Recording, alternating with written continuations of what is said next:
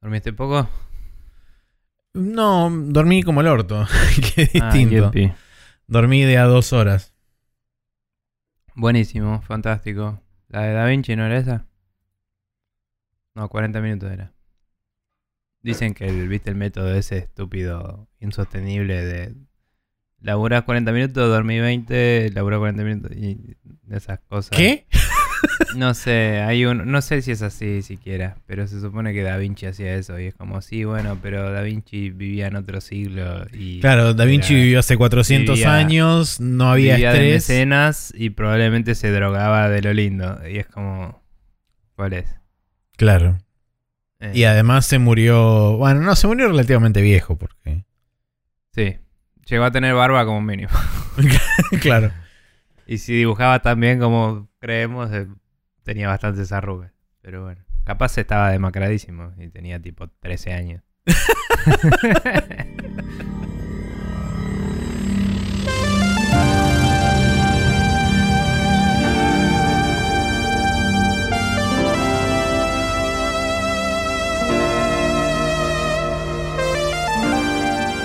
Buenas, buenas gente, ¿cómo les va? Bienvenidos una vez más a Sprecher News. En esta ocasión, el capítulo número 454. Mi nombre es Nicolás Viegas Palermo y estoy como siempre con el señor Maximiliano Carrión del otro lado de la internet.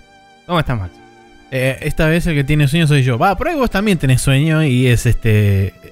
Eh, No estoy bostezando particularmente, pero recién estoy tomando el primer café del día y eh, eso va a durar un ratito y después todo es una espiral descendente. Bien, perfecto. Em, o sea que Hasta esto es las lo 8 más. de la noche que me despierto y me avivo de que soy una persona nocturna. Eh, pero bueno. Este, pero bueno, sí, entonces esto es el punto alto del podcast. De acá en adelante es este caída libre. Eh, como decimos siempre, es lo que hay. Pero. Down sí, the rabbit hole we go. Claro. etcétera. Sí, es lo que siempre decimos. Fíjense, todos los capítulos está. claro. es un easter egg, eh, tienen que encontrarlo en el waveform. Eh, pero bueno, sí. Bueno, eh, todo bien, volvió el frío, Maxi. Sí, por fin volvió el frío. Ahora sí podemos decir que oficialmente empezó, etcétera. Todo lo que dijimos hace como dos meses que cuando empe- había Sí. empezado el primer fresco y después dijo, no, ¿sabes Bueno, qué no? tuvimos dos días de treinta y pico grados igual esta semana. Pero ¿Sí? al principio. El domingo y el lunes hizo calor. El, el lunes, ponele que no se sintió No hizo tanto. treinta y pico, pero el domingo hizo treinta y pico. Fue medio imbécil. Ah, Eh, bueno. Pasa No, que era el domingo, pero capaz que ni te diste cuenta. eh, sí, puede ser. Bueno. Es totalmente probable. Pero bueno. Eh, sí, eso. Nada. Estoy acá. Bueno, genial, acá estamos. Em, bien, tenemos mucho para hablar hoy, así que vamos a arrancar. Empezando por comentarios y agradeciéndoles los mismos eh, al señor Igna84, que sospecho que es el mismo Ignacio Gut, porque comentó bastante similar en, en Instagram y en Twitter. Sí. Y ambos se llaman Ignacio, así que probablemente lo sea, si mis detective skills no me fallan. Eh, si no, gracias a ambos. Eh, después Mati Falseta, Jorge Peiret, Pairo de Persona No Se Cae y gran elenco. Todos han pasado y nos han likeado, comentado, etcétera. Eh, también tenemos una pregunta de alguien que nos puso el nombre Bruno, que vamos a hablar en la sidequest brevemente. Bien, eh, Así que Igna gracias G- a todos Igna G84 en Instagram dice, este, no, nos agregó una corrección en el episodio 450 que dice que el juego base del Euro Truck Simulator eh, sin DLCs viene con 6 ciudades de Austria, 2 de Bélgica, 2 de República Checa, 8 de Francia, 22 de Alemania, 4 del norte de Italia, 1 en Luxemburgo, 3 de Polonia, 1 en Eslovaquia, 3 de Suiza y 18 del Reino Unido. Y después todo el resto de las cosas que mencioné yo, como el resto de Italia, la parte de este, Asia y lo que es Bulgaria, Rumania y toda esa zona, también es otro DLC aparte. El norte con Escandinavia también es otro DLC aparte. Eh, Estonia, Lituania y, este, y Letonia también es un DLC aparte, con un cachín de Rusia y San Petersburgo por arriba. Y el resto del Reino Unido también es otro DLC aparte, junto con el último que salió ahora de España. ¿Qué onda que hay un DLC que es medio Asia? Medio de Asia, digo. Eh, Eurotrack. en realidad No, no que es... puedes ir en un camión europeo hasta Asia sin problema. Sí, no, no es Asia del todo, pero digamos que se mete en, Eurasia. en- en la sección que sería medio como eurásica, que es este Claro. Turquía, técnicamente un pedazo de Turquía todavía sigue siendo Europa, ¿no? No sé bien dónde es que termina específicamente Europa, dónde está la frontera, pero Técnicamente Eh. ellos lo incluyen como Turquía como ser un pedazo de Turquía como parte de Europa. Pero bueno, eh, Claro. eso era por un lado. Por el otro tenemos, este, justamente como dijiste vos, yo destaqué el comentario de Ignacio Gut, eh, como anotaste acá, que dice, siempre tarde yo con los programas. ¿Qué DLCs del Euro Truck Simulator recomienda Maxi? ¿Qué región le gustó más? Eh, yo siempre jugué el juego base y para variar de paisaje me compré el American Truck Simulator, pero me intriga ver otros paisajes europeos. También, ¿qué volante tenía Maxi? No tengo ningún volante, utilizo el DualShock 4 para jugar este, en PC. Es este, serviciable, no es ninguna cosa del otro mundo, se ajusta relativamente bien al manejo del camión. Tampoco tengo el camión o la configuración del Eurotrack en super simulación realista este, y toda la pelota, lo tengo como viene de fábrica. Eh, salvo que creo que retoqué un par de cosas así muy, muy leves, pero nada más. Y con respecto a eh, los DLCs que te recomiendo, la verdad, de lo que más exploré e inspeccioné, eh, me parece que España es el que más, o mejor dicho, Iberia, es el que Mm. más valor tiene por lo que cuesta, porque es un lugar que está bastante condensado todo en la península y tiene muchos puntos de interés, además de que tiene Portugal y España. eh, y, y es bastante grande y te puedes mover por adentro del, del territorio sin, sin dramas. Personalmente a mí lo que me gusta mucho, que de hecho he, he- he hecho varios viajes para ese lado, es para el lado de Escandinavia al norte, donde de hecho eh, hay una ruta en particular que te hace cruzar, no sé si existen de verdad, asumo que sí, eh, pero te hace cruzar desde Dinamarca hasta Finlandia a través de una serie de puentes. Mm. Que están encadenados, entonces haces este aduana de un lado y del otro de los puentes, pero cruzas como tres puentes diferentes que te llevan desde Dinamarca hasta Finlandia sin necesidad de hacer un ferry o algo así, que también existen dentro del juego, pero no te muestran el digamos el camino del ferry simplemente funde a negro, se escucha un barquito, Mm. pu pu y te- después te muestran este que funde a te muestran de vuelta el camión y arrancás y sal- salís de adentro del barco. Sí, una serie de puentes con aduana de ambos lados suena suficientemente complicado como para ser 100% real. Pero bueno, eh, bien. Eh, y también, bueno, tenemos un mail de Pyro, no sé si querés que primero lea lo otro. Eh, Sí, no, lee- el comentario de este- Lean, si otro- el otro comentario y después leo el mail. Dale, eh, Leandrox nos escribió en Twitter y dice, sé que no querían hablar de Mortal Kombat, pero es cierto, yo no sé si diría no la miren, pero no se la recomendaría a nadie, no sé qué diferencia hay entre esos dos statements, pero bueno. Eh, además se le nota que está hecha por más de una persona, tuve todo el tiempo la sensación de que estaba viendo tres películas diferentes. Eso no lo había notado, pero puede ser, ¿eh? ahora que lo dice, como que no es que hay historias paralelas, pero hay como distintos tonos colisionando durante la película. Eh, pero bueno, nada, no quería hablar porque vos no lo viste y ya te conté un poco de lo bodrio que era y no tenía ganas de reciprocarlo. Pero Sí, no, además tampoco me interesa en demasía verla, así que. Sí, el resumen es que inventaron un personaje malísimo que tiene una historia súper básica y actúa para el orto y, su- de- de- y le pusieron... Agarraron una historia que ya era simple y la hicieron básica y estúpida. ¿Me entendés? Le pusieron... No, porque si para participar en Mortal Kombat tenés que tener este eh, símbolo de dragón que te aparece mágicamente porque significa que sos el elegido y justo el protagonista lo tiene desde que nació. ¿Quién es el protagonista? Nadie sabe, lo inventamos para esta película. Y es como, es todo una verga. Y lo, lo volvieron una película de Hollywood. Y esa era mi crítica más grande a la historia. Es, yo quería ver una película de Mortal Kombat y vi una película mala de Hollywood. Y es como, no es eso una película de Mortal Kombat. Una película de Mortal Kombat es una mala película en la cual estoy viendo algo de Mortal Kombat, ¿me entendés?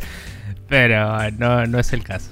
Eh, y además está dirigida y eh, editada y todo bastante para el orto. Eh, pero bueno. Eh, algún día tenía ganas de hacer como un stream ranteando sobre lo mala que era hablando con gente. Pero no tengo ganas de hablarlo acá.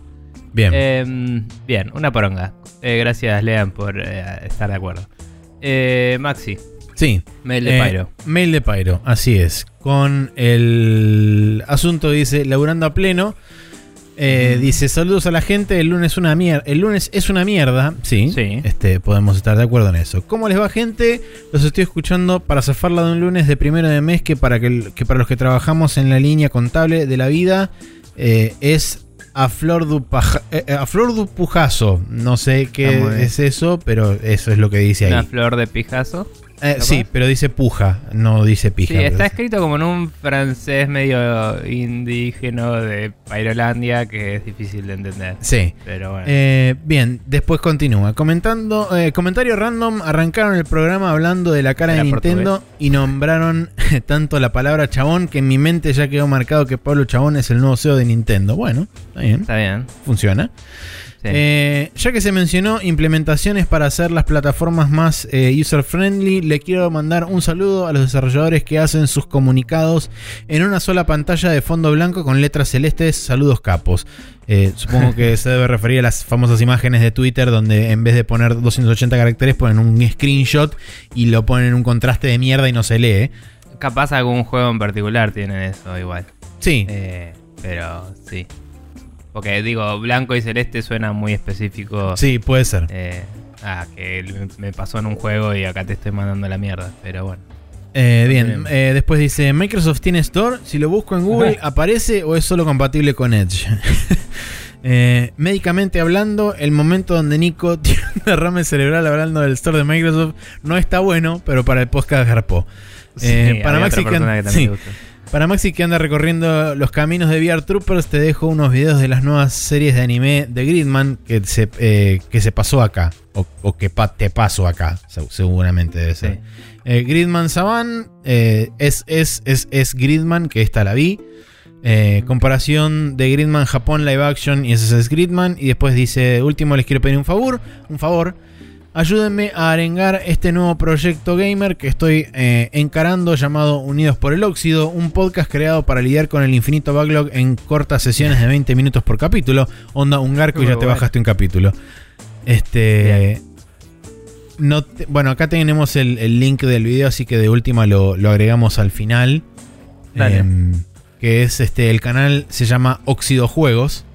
Así que. Para- Unidos por el óxido es un buen, es un buen nombre para Sí. hablar del backlog.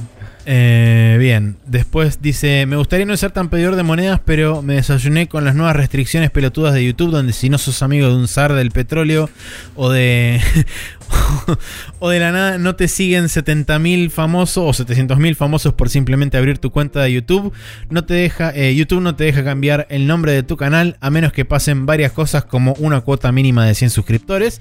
Y es difícil recomendarle tu canal a la gente cuando eh, porque no tiene un nombre custom, lo buscas en YouTube y no aparece. Claro. Claro. Eh, postdata nada que ver, pero también les dejo el nuevo programa que grabamos en crossover con la gente de Dado Fractal Podcast hablando del Genshin Impact. Eh, es de cara dura decirlo, pero nos quedó bastante bien. Y para pasar el rato andando en camión o en el multiplayer mágico genérico de su elección, es re buena cortina de fondo. Está bien. Bien, Bueno, perfecto. Gracias por, por compartir Pyro eh, y se, se pueden poner los links sí, en el, en el Sí, programa. eh, como bueno, para repetirlo ahora este rápido, Óxido Juegos es el canal de YouTube y el programa se llama Unidos por el Óxido UPEO.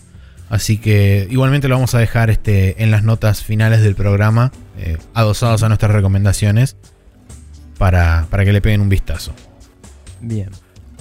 Ahora que hablamos de todo eso, vamos a pasar a la side quest donde tenemos una pregunta que nos dejó una persona entitulada a sí misma como Bruno.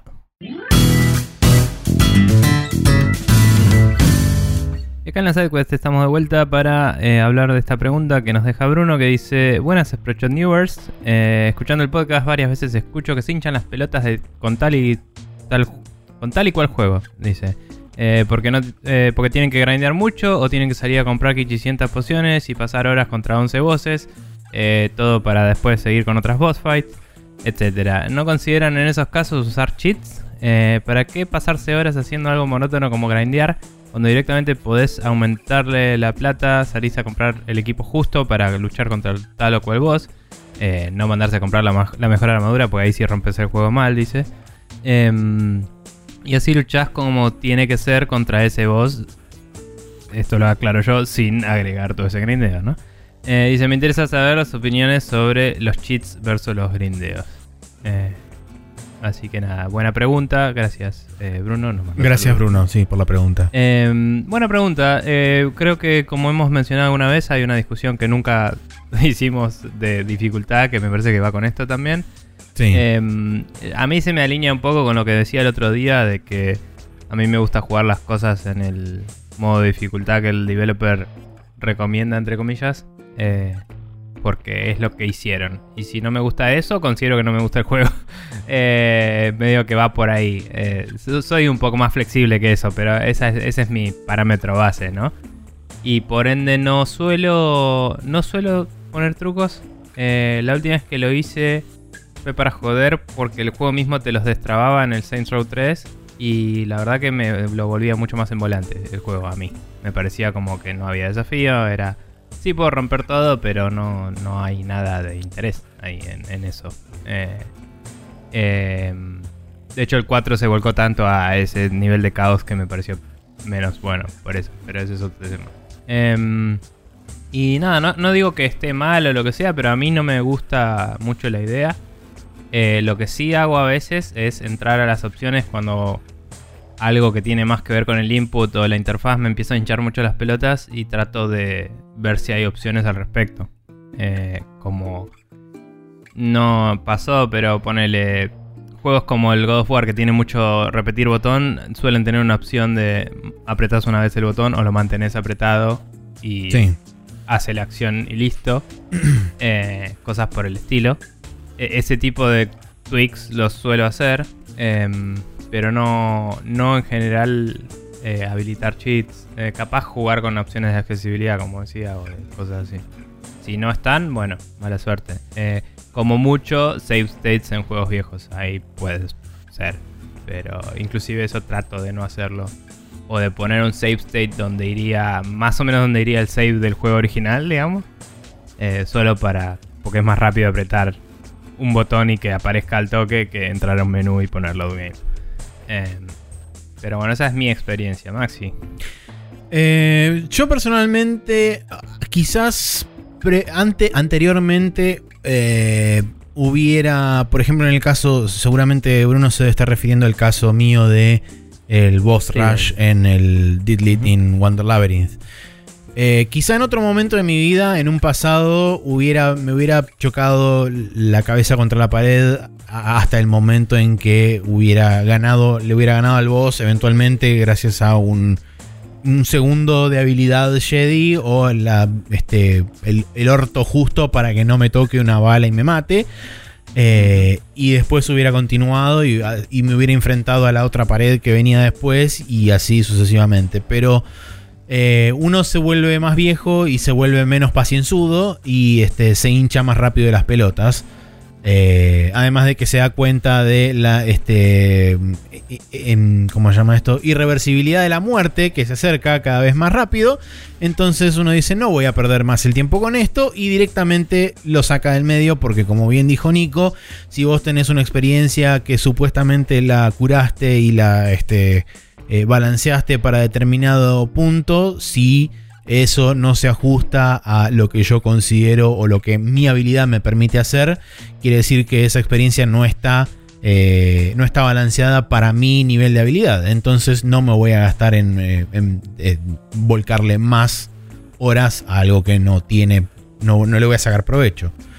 Eh. Por otro lado, también existe el punto en que el 99% de las veces me olvido que existen cheats y todo eso porque sí, también. a partir, También del, a partir del momento en donde los cheats fueron defenestrados y extraídos de los juegos para ser puestos en DLCs, micro- microtransacciones y todas esas cosas, es como que no tienen demasiado sentido. Sí voy a decir, por ejemplo, que en mi caso, cuando arranqué el control, llegué hasta el primer jefe y el primer jefe me mató tres veces seguidas y dije, ok, para, vamos a hacer algo, me voy a fijar en las opciones a ver qué puedo hacer. Entré a las opciones, ajusté las, las distintas barras de dificultad que tienen, que eso sí me parece que está bueno tener separado en diferentes, en múltiples opciones la dificultad y no tener simplemente un selector de fácil, normal, difícil, muy difícil, sino que acá lo que te- eh, en lo que tienen en el control es la cantidad de daño que puede hacer Jesse, la cantidad de daño que recibe Jesse con un multiplicador. eh, la, eh, la velocidad de cooldown de, del reload y la velocidad de recarga de, de la energía telequinética. Las cuatro de esas cosas las podías regular con, con unas barras que tenían varias posiciones. Entonces lo que hice fue, entré, lo puse más o menos por la mitad todo, estaba todo en cero, digamos.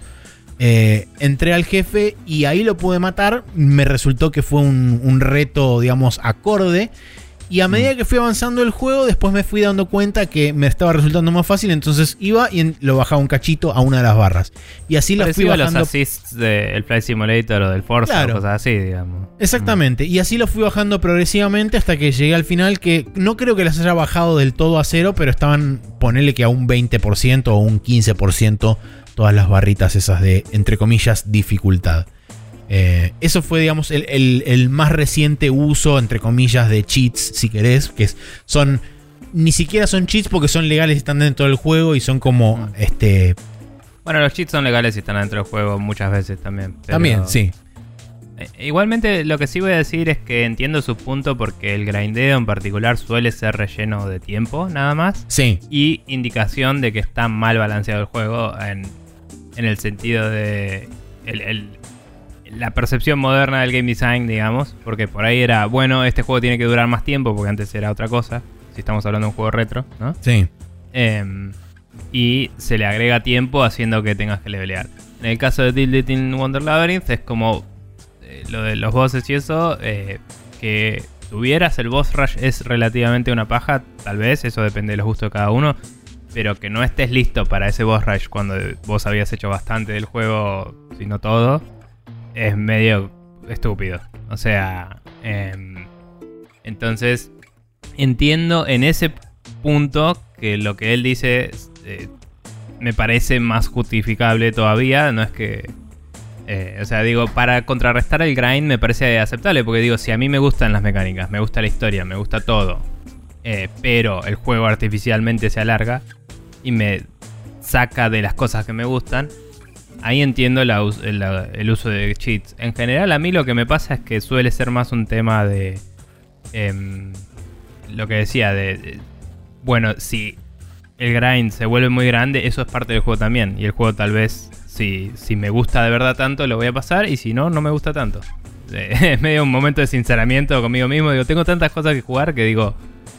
Si tengo que buscarle la vuelta a esto, capaz lo puedo mandar a la mierda y seguir con el siguiente, ¿me entendés? Sí, a mí, por ejemplo, Eh. lo que me pasa con, con el grind en los RPGs, más que nada, que es donde más Claro. está presente, es que ya lo tomo como. O sea, dentro de mi cerebro ya lo tengo interiorizado como parte de eh, los sistemas o, o las. las los objetivos que tengo que cumplir para llegar al final del juego. O sea, quizás está mal, está mal racionalizarlo de esa forma, pero en mi cerebro ya lo tengo es- pero es eh, parte racionalizado así. En, en un Metroidvania no es parte del género. En un Metroidvania el género es la exploración, te hace Sí. mejor, eh, te hace más poderoso. Y si vos exploraste bocha y aún así no te da, entonces quizás hay un problema de balance, ¿me entendés? Eh, no deberías necesitar. En el, en el Symphony of the Night no tenés que ir a grindear. Podés hacerlo. Sí, Podés sí, ser seguro. nivel 99 y cogerte a todo lo que te cruzas. Pero si haces la, la progresión normal, el juego está re bien balanceado. Sí, yo nunca necesité grindear en el Symphony of the Night. Eh, Hay gente que lo hace solo para sal- salir con un early start, puedes matar un montón de zombies al principio y... y Sí, un ser recontra. OP durante buena parte del juego. Sí, nada, lo que sea. eh, no quiero eh, prolongar muchísimo la charla, pero digo, no veo nada malo en los cheats. A mí no, me nace. yo tampoco. A mí no me nace, sobre todo ahora, porque los juegos se consolizaron bocha. Y antes empecé era muy común tener acceso a esas cosas. O, o modear los juegos también. Sé que vos estás modeando más juegos que yo últimamente. A veces por cuestiones de cómo corren los juegos. Pero a veces estás también haciendo.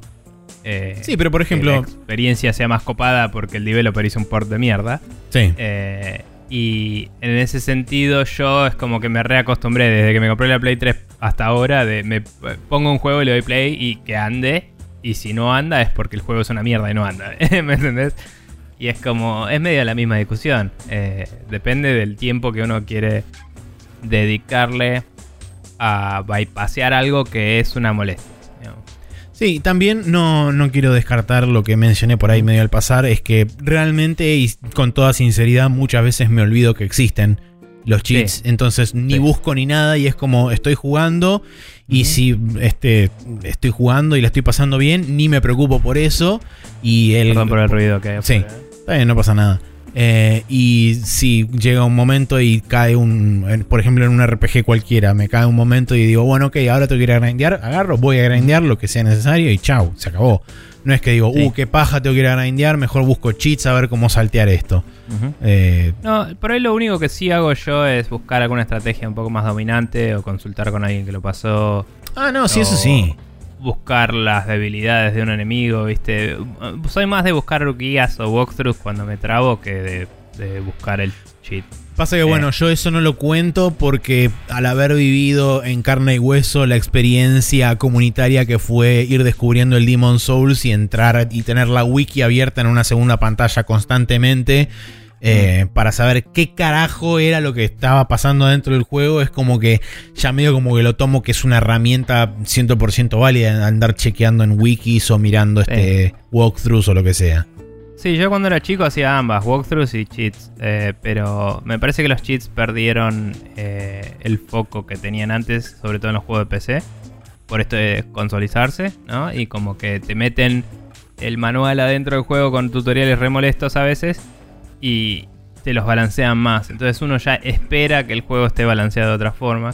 Y cuando no lo está, quizás decepciona, quizás es un tema de costumbre, Hmm. pueden ser un montón de cosas, ¿no? Pero, pero bueno, si hay una estrategia dominante que te sirve para zafarla, eh, tipo no, porque si tenés esta arma en este momento la rompes, como bueno, voy, la busco, hago eso. Pero Sí. si tengo que grindear, ese grind es parte del juego. Y si. Y, entiendo lo que dice de que si lo salteas podés seguir disfrutando el juego tranquilo y lo banco, me parece una actitud muy positiva. Mi actitud es más de un punto de vista de, de criticar el producto y decir, ¿sabes qué? Eras bueno hasta acá y acá dejaste de ser bueno y no me importaste más. Y, y es así, es, por ahí es una visión más pesimista y mala onda, pero eh, es parte del todo, ¿no? O sea, el Final Sí. Fantasy eh, 13, me acuerdo que cuando lo empecé y era una línea recta, me quería cortar las bolas. Y para el final de la línea recta ya la estaba pasando re bien. Y de golpe hacen un círculo. Y es como grindea hasta que termines el juego. Y es como. Saqué el CD, lo guardé en la caja, no lo volví a abrir en mi vida. Lejos. O sea, no lo volví a tocar ese juego. Desde que se abrió ese círculo. Porque fue como. Me seteas una expectativa todo el juego y de golpe.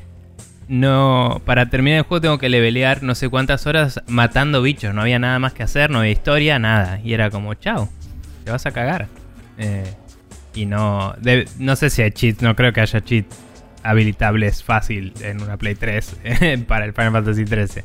Pero es como ni me esforcé en buscarle la alternativa. Fue como, Sí. bueno. No. E incluso mismo en, en algunos casos, por ejemplo, con reediciones, como pasa con los Final Fantasy viejos cuando están porteados a otras plataformas, como por ejemplo la Xbox o la Switch y todo eso, le vienen, agregan herramientas. vienen Sí. con herramientas que, por ejemplo, te dejan multiplicar el tiempo por dos o por tres en combate, que te desactivan los, este, te desactivan los dejan random encounters, para que te si te dejan ser en una pelea puedas ganarla. Bien. Este, y, o sea, eh, es una forma, en, en cierta, en cierta parte es una forma de reconocer que eh, había un cierto grind extra que los chabones agregaron ahí para justamente inflar el, el número total de horas de, de gameplay Sí. de un juego. Sí, pero bueno, nosotros nada, lo tomamos mucho por ahí para juegos viejos en algunas cosas, pero la verdad es que nos lo está preguntando por ejemplos más recientes. Y por eso digo. Por eso mencioné el control. Donde, sí, en ejemplos recientes donde hay más estudio y eso, los pongo en otra vara de calidad. Y si esos no cumplen, esos reprueban la, la prueba, digamos. Los viejos les, les soy más les soy más permisivo, me busco una guía y le pongo onda. Los nuevos, me busco una guía también, pero no le pongo tanta onda. Sí, Eh, y eso este un par- último para agregar, por lo menos de mi parte, con Sí. respecto al control. Lo del control lo hice porque hasta ese punto del juego ya el juego me había enganchado desde la historia y desde el world building y quería saber realmente qué pasaba Mm. después. Si el juego Si hasta ese momento antes, no hubiera, no hubiera sido proactivo en intentar engancharme como espectador, eh, Mm. lo hubiera colgado en esa primera boss battle. claro. Sí, la verdad que la primera boss battle de control es una patada en la pija porque no tenés casi ninguna habilidad Sí. y de golpe estás disparándole a un chabón que flota. Ujú. Como el aim de ese juego está bien, pero no es perfecto y, y Sí, tu arma no era tan buena en ese Tenés momento recién el como primer nivel de tenés recién el primer nivel de telequinesis que no puedes hacer demasiado tampoco con eso. Es cierto, pero aún así era mejor que el arma. Digamos, Sí, sí. En ese momento. De hecho, yo lo maté revoleándole cosas, no lo, no lo maté disparando. Claro. Nada, muy choto. Y, y después se vuelve un enemigo normal, pero ese tenía una barra de vida re larga. Tipo, Sí. porque es el boss. Y nada, es re extraño. Pero bueno, nada. eh, no sé si. eh, si esa respuesta eh, realmente cubre todos los casos hipotéticos que, que Bruno por ahí se le ocurrían cuando nos hizo la pregunta. Pero me parece que más o menos plantean nuestros puntos de vista. Eh, quiero de nuevo aclarar que me parece genial si alguien disfruta de un juego. Seguro, no, no juzgamos a nadie, algo, eh. Que use cheats, denle con ganas. Cuando era chico lo hacía todo el tiempo, pero empecé era la norma también. Y Seguro. ahora ya no lo es, entonces me olvido que existen, como decís vos. Eh, pero bueno. Bien, ahora que ya contestamos esto, gracias Bruno de nuevo, porque fue una buena pregunta. Sí. Eh, vamos Si a pasar... quieren, última Sí. cosa, si quieren mandarnos una pregunta como lo hizo Bruno, pueden pasar por spreadshotnews.com barra preguntas y nos pueden dejar ahí este, su consulta.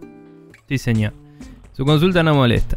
Eh, bueno, vamos a pasar ahora sí al Now Loading, donde vamos a hablar del Nier, porque es lo que estuvimos jugando esta semana.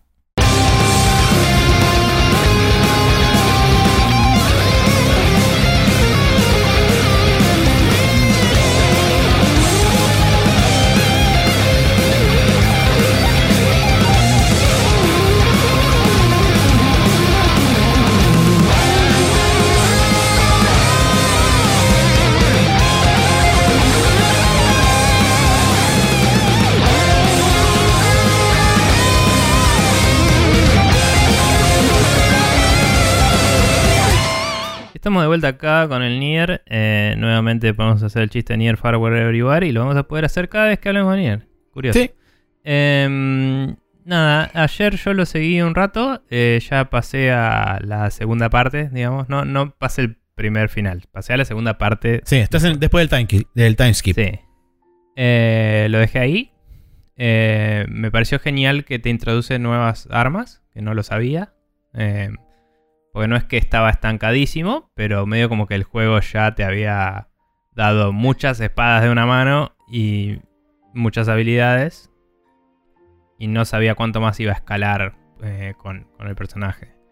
Eh, entonces de golpe hay un time skip y estás con una espada de dos manos que aparentemente, según lo entendí, dos manos es crowd control, lanza es un poco más eh, piercing damage, una mano es más eh, para uno contra uno Sí. y bueno, esos son los tres tipos de armas que hay. Em, pero bueno, la de dos manos la rompe zarpado, apenas la agarras. Yo, por suerte, había leveleado bastante la, la, la de una mano que tenía, que era la de Faith, que la agarré en el bosque loco, Sí. eh, liberando a la gente Yuppie. Em, la había leveleado dos veces y eso me ayudó bastante a pasar toda la última parte del primer acto, digamos, porque Sí. se puso un poquito más salado que el resto del juego, que la verdad que igual no es difícil. La primera mitad del juego es bastante pasable sin necesidad de actualizar mayormente ninguna de las armas. Y hasta Sí. de ahí hasta el final, por ahí sí vas a tener que actualizar un arma de dos manos por lo menos, un poco. Mm. Pero digamos, le hice esos dos upgrades a esa arma, que grindé un cachito para eso. Em, o sea, me faltaban la mitad de, uno de los materiales que era Broken Antena. Dije, bueno, voy al lugar de los robots y le doy un rato a los robots. Sí. Hice eso y eh, en un par de viajecitos así ya lo, lo hice. Lo leveleé y ya tenía suficiente para el segundo nivel porque de casualidad había agarrado en otros lados los materiales. Los materiales, sí. y con esos dos niveles ya casi que dupliqué el daño. Entonces con eso ya me cagaba de risa de todo. Y la estaba pasando muy bien. Em, cabe destacar cosas sueltas. Eh, ayer mismo vos me ayudaste porque... eh, creo que es porque cambié de monitor a uno que tiene más refresh rate. Eh, Nvidia por default sube el refresh rate a lo máximo que puede. El juego no tiene el frame rate capeado y su lógica interna está atada al frame rate. Entonces, en momentos medio esporádicos del juego, eh, Nier se mueve a las chapas y en una parte mínimo de plataformismo que no es difícil, eh, salté y me fui a la chota directamente. Eh, no es que salí volando por el espacio, sino que la animación fue tan rápido que no pude ajustar la caída. Em, y, o sea, la física no se alteró, pero el movimiento es tan rápido que tenés que ir como moviendo a penitas el control si querés movimiento fino, digamos. Sí. Em, entonces nada, eso fue medio un quilombete. Eh, creo que también es un renderer medio primitivo de estos que no puedes cambiarle algunos settings on the fly, porque en un momento cambié el monitor a 60 y dije, bueno, si está agarrando del monitor, eh, lo cambio a 60 y no puede subir más de 60. Y las bolas. O sea, lo cambié y el juego seguía renderizando, seguía procesando más frames de los que mostraba. ¿Me entiendes? Eh, que eso pasa también, depende de las settings, todo eso. Entonces, eh, después lo cerré y lo abrí y medio como que empezó a andar y qué sé yo, fue todo un lío. Y eventualmente vos me recordaste muy bien que, en Nvidia Control Panel se puede setear eso. No sabía cómo porque nunca lo hice. Eh, pero bueno, agregué el Nier como opción custom y le dije 60 frames, gracias, muchas gracias, saludos. Y en con el contador de frames de Steam en un momento me tiraba 48 y después empezó a tirar 60 en todos lados y cuando volví al mismo lugar volvió a tirar 60 y digo, bueno, no sé por qué eras 48 antes, no me importás, ya fue, el juego anda bien. Eh, y ahora que el juego anda bien, todo bien. Eh, y por último, otra cosa destacable, eh, al principio del juego tenés una estructura no exactamente igual que muchos otros juegos, pero parecida de vas a esta ciudad y obtenés esto, y vas a esta otra ciudad y obtenés esto otro, y vas a esta otra ciudad y obtenés esto otro. Que no siempre son ciudades, pero son como locaciones, biomas, etc. Y aprecio mucho que son bastante distintos, eh, porque tanto como nos gustó a todos el Breath of the Wild, es hacer lo mismo tres veces, cuatro veces, y, y, ir y pelear a Ganon. Y se acabó. Y acá es un poco más... Eh, por causas de presupuesto muy probablemente. Pero la limitación es la madre de la invención, dicen. Em, hay una que se resuelve medio sola, pero te cuenta una historia re interesante. Hay una que eh, es bastante... Hay un poco de relleno boludo, pero que te cuenta de una cultura re loca.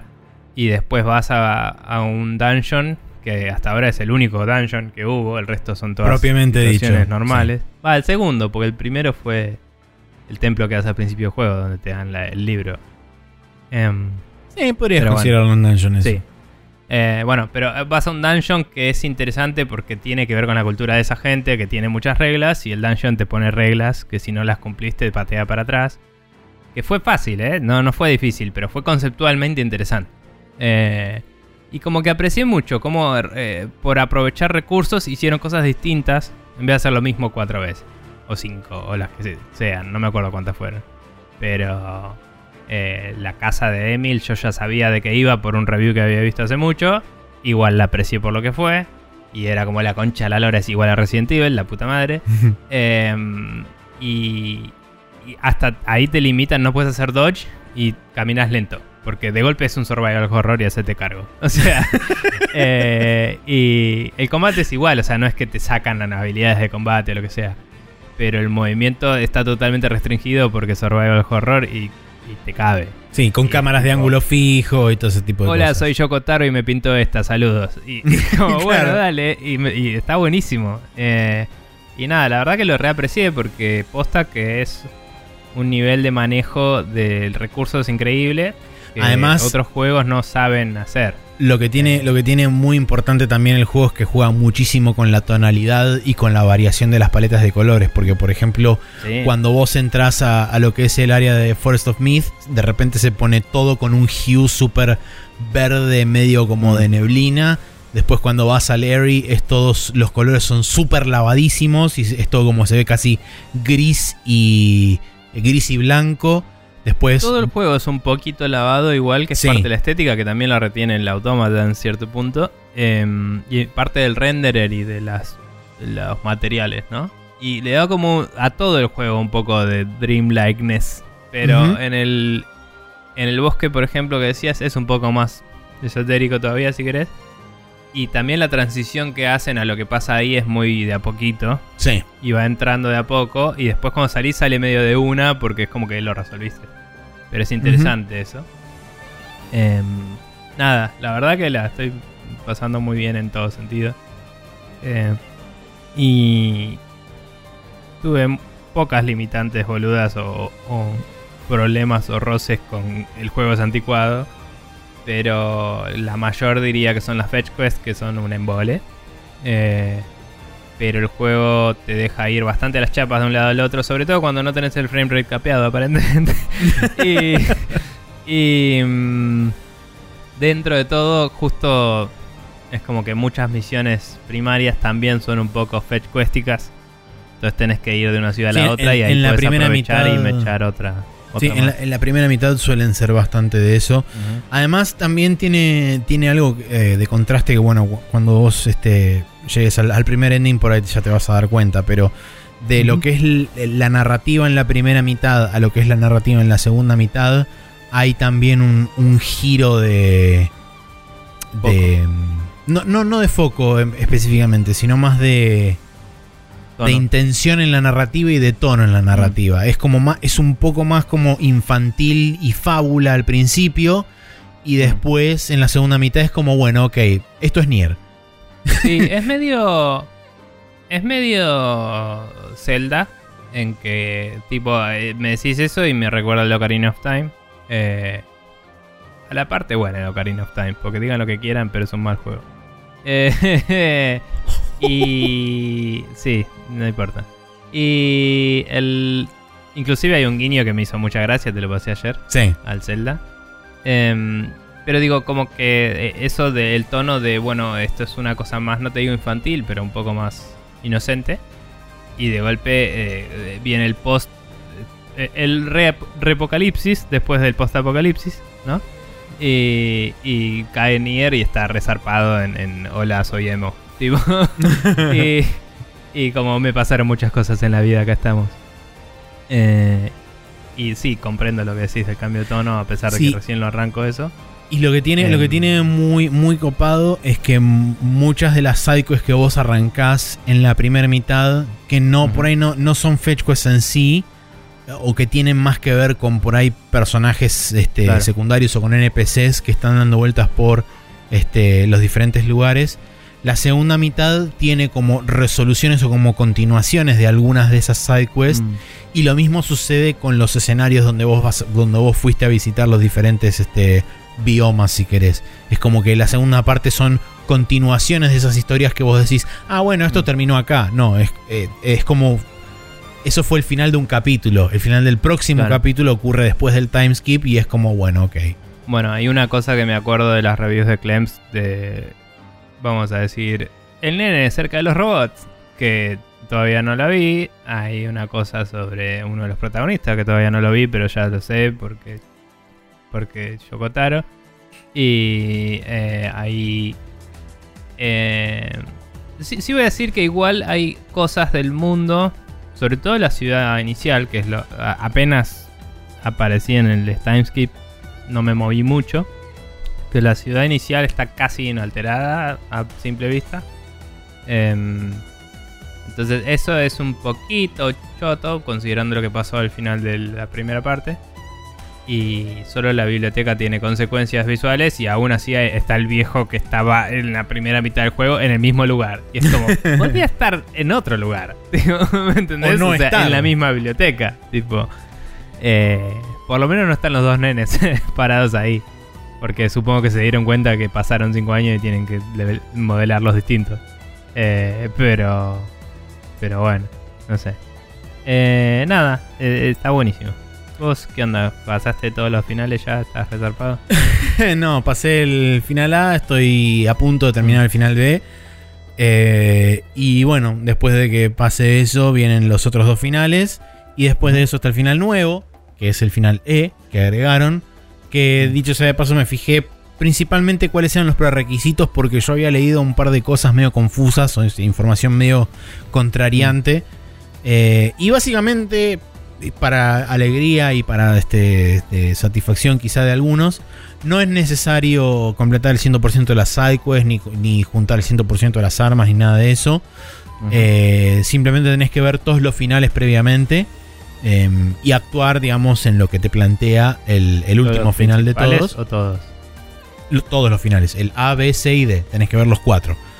Eh, Pero no hay uno más porque yo en la primera parte hay una parte que es tipo rendirse y morirse acá. No, y dije, no, mejor no. eh, hay cuatro finales nada más. Ok, no sé qué pasaba ahí, porque no elegí rendirme y quedarme ahí. Eh, básicamente es este pega una, una vuelta circular y te dice no, no puedo rendirme ahora y arrancás Ah, bueno. este, desde el mismo punto. Em, pero sí, son cuatro finales y una vez que viste los cuatro esos, a- abrís el, el path al quinto, nuevo, que está totalmente hecho para, para este. Y a partir de, de la segunda playthrough, que arranca desde el momento en que, este, eh, después del timeskip, un toque más adelante, em, eh, eh, te muestra, te empieza a mostrar todas las cosas que están escondidas durante la primer playthrough. Y eso, eso a mí me gusta mucho y, y creo que me generó más impacto cuando jugué el Nier la primera vez. Y por eso quizás este Automata, si bien me parece una experiencia excelente y es increíble, me lo devaluó un poquito el hecho de haberlo experimentado primero en, en- en el Nier. Porque a mí me da la impresión de que el Nier lo hace mejor. Eh, sobre todo a partir del, del segun- de la segunda vuelta. Digamos, el Nier es más open world desde el principio, voy a decir. Entonces tiene más sentido. eh, y está bien que no hice todavía, seguramente faltan bastantes dungeons, ¿no? Pero en el automata había más partes lineales que hacías muchas veces. Y acá vas a lugares más o menos abiertos y ves, ah, acá hay algo que no puedo entrar ahora. Que en algún momento tal vez pueda entrar. Y lo ves. Y no es adentro de un lugar lineal. Como si pasaba en el automata en la fábrica de los robots, por ejemplo, que era una- un escenario que en la misma playthrough visitas dos o tres veces. Mm. Y después en la siguiente la visitas dos o tres veces de nuevo. Y en la siguiente de nuevo. Y es como, che, loco, onda. eh, es una línea recta esto en la cual le pusiste puertas cerradas. Es un- podías ponerlas en otro lado. ¿no? Sí. Em, pero bueno, sí. Pero bueno, sí, este, estoy por eh, eh, camino al segundo final en breves instantes y después de ahí tercero y cuarto y cuando llegue al quinto este, lloraré desconsoladamente porque eh, supongo, es, según tengo entendido, es el final que ata directamente este juego con Autómata. Mm, claro, o sea que no creo que termine muy bien, que digamos. Pero Exacto. bueno. ¿Qué te iba a decir? Sí voy a decir eh, sobre el bosque de las ilusiones relocos sin spoilear. eh, lo que los personajes están experimentando parece referir directamente al principio del juego. Todo. Ujú. Y por ende a Drakengard 3. Eh, el 3 era, ¿no? ¿O era El un uno. final de- Ah, un final del 1. Bueno, al Drakengard 1. Porque digamos, la, la cronología, si querés, del universo expandido de Nier es Drakengard Sí. 3, Drakengard 1, final E, Nier Automata. El 3 era precuela entonces. sí, el 3 es precuela del 1. Ok, listo. Eh, yo sabía que el 3 tenía parte del linaje, pero no me acordaba que ese era el caso. Em, me pregunto si reharán el Drakengard 3 por lo menos porque era el... eh, porque era ba- particularmente bastante dirigido por Yoko Taro, ¿no? Y era como medio... El 3 y el 1, ambos fueron dirigidos íntegramente por Taro. hmm. Bueno, por ahí lo que, lo que se destacaba era que era de Play 3 y era particularmente estéticamente similar y... Sí. Y también tenía medio el mismo final que el 1 en algún sentido. Eh, bueno, la pelea final es lo que era Sí. más parecido, pero digamos en En cuanto uno de a... sus finales. Sí, Pero en cuanto a, a la narrativa interna, ahora recuerdo poco y nada del Drakengard 1 cuando lo jugué en su momento, hace 10 millones de años, además de que la versión yankee tiene un- una cantidad Pero, de digamos, la recortes. protagonista es una mina tipo A2 con una flor tipo Kaine y... Sí, sí, digamos, la estética de los personajes va por, va por, por la- lugares similares. Sí. Bueno, de, de cualquier forma, eh, ¿qué te iba a decir? Nada, como que hay mucho guiño que sabiendo de... Tanto como haberme spoileado un poco de Nier hace un tiempazo. Y por eh, haber jugado el automata y por haber leído cómo empezaba la cronología del Nier, es como, ah, esto no son cosas eh, que les pasan para contarte una historia loca. Es Sí. directamente relacionado con lo que está pasando. De hecho, Hay muchas en- cosas que son así. En una de las loading screens, eh, que donde se ap- aparece el diario de Iona, que aparece con la fecha y una, una- una escritura este, adentro del diario. Depende, por supuesto, de la velocidad de carga de, de cada PC, Sí, es pero un tema este, si llegas a leer, en uno de esos diarios mencionan directamente por nombre a un personaje del Drakengard 3. Ah, eh, no lo vi eso todavía, me parece. Ah, de hecho, no sé si lo vea porque ahora estoy viendo otro diario distinto. No, es lo- lo- la- los, este, las entradas de los, de los diarios son indistintas dependiendo, no, no depende de cada mitad. Ah, bueno. Pero o sea, son, nada, son aleatorios totalmente. Sí, la segunda mitad te agrega más, pero no es que Sí. los demás desaparecen. En, en esta parte de la historia en particular, me parece que a propósito no ponen nada a Iona por un rato. Sí. Eh, no estoy seguro. Pero bueno, nada, boludeces, eh, está buenísimo. Y, y, a lo que iba es eso. Podés, a- o sea, aún en el primer playthrough hay cosas sí. que no sé si en el segundo me lo van a explicar, pero cuando ya conoces el origen de la historia, ya tienen sentido. es como, supongo que me la van a explicar en uno de los otros. eh, o capaz son guiños para el que jugó al Drakengard. Eh, y no lo entendí. eh, y no lo vas a entender solo del Nier. Pero digo, es un universo bastante armado.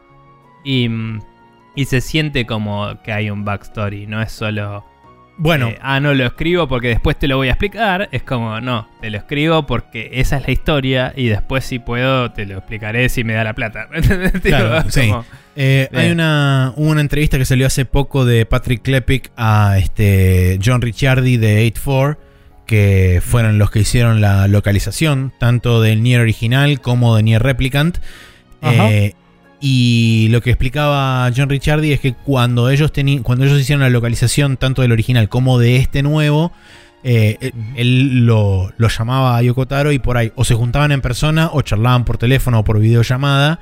eh, y, y el chabón le daba muchísimo más detalle de lo que está volcado dentro del juego e incluso de lo que existe como, vamos a decirle, este, eh, información adicional en obras de teatro, libros, este, novelas eh, gráficas o lo que sea. El chabón es como que tiene armado en su cabeza todo el universo del juego y tiene justificaciones narrativas para un montón de cosas que no están volcadas en ninguna parte, pero que él las tiene justificadas internamente para justamente poderle dar una lógica interna al juego que sea consonante y sea justamente lógica. Y no, no estén por ahí cosas tomadas por los pelos y que no, no tengan demasiado basamento en nada. Entonces, por eso quizás también da la impresión este, de que existen cosas por detrás que por ahí, si el juego no te las explica, sabes que tienen un justificativo en otra parte o que vienen de hace X tiempo en el pasado o de lo que sea, pero sabes que existe una cohesión alrededor de todo eso y un, un mundo real, entre comillas, armado alrededor de toda esta narrativa.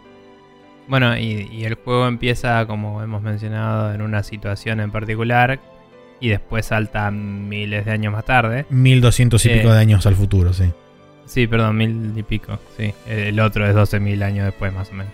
Pero el tema es que, digo, esa situación en particular viene directo del Drakengard y no te muestran eso. Solo No. te muestran el aftermath de lo del Drakengard.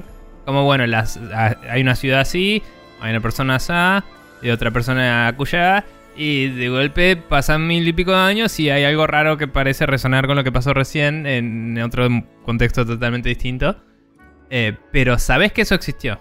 Entonces, sabiendo que eso existió, todas estas cosas que justo mencionaba, particularmente las del bosque, pero alguna otra cosa suelta que te mencionan por ahí, tiene sentido. Ah, antes había una civilización moderna acá.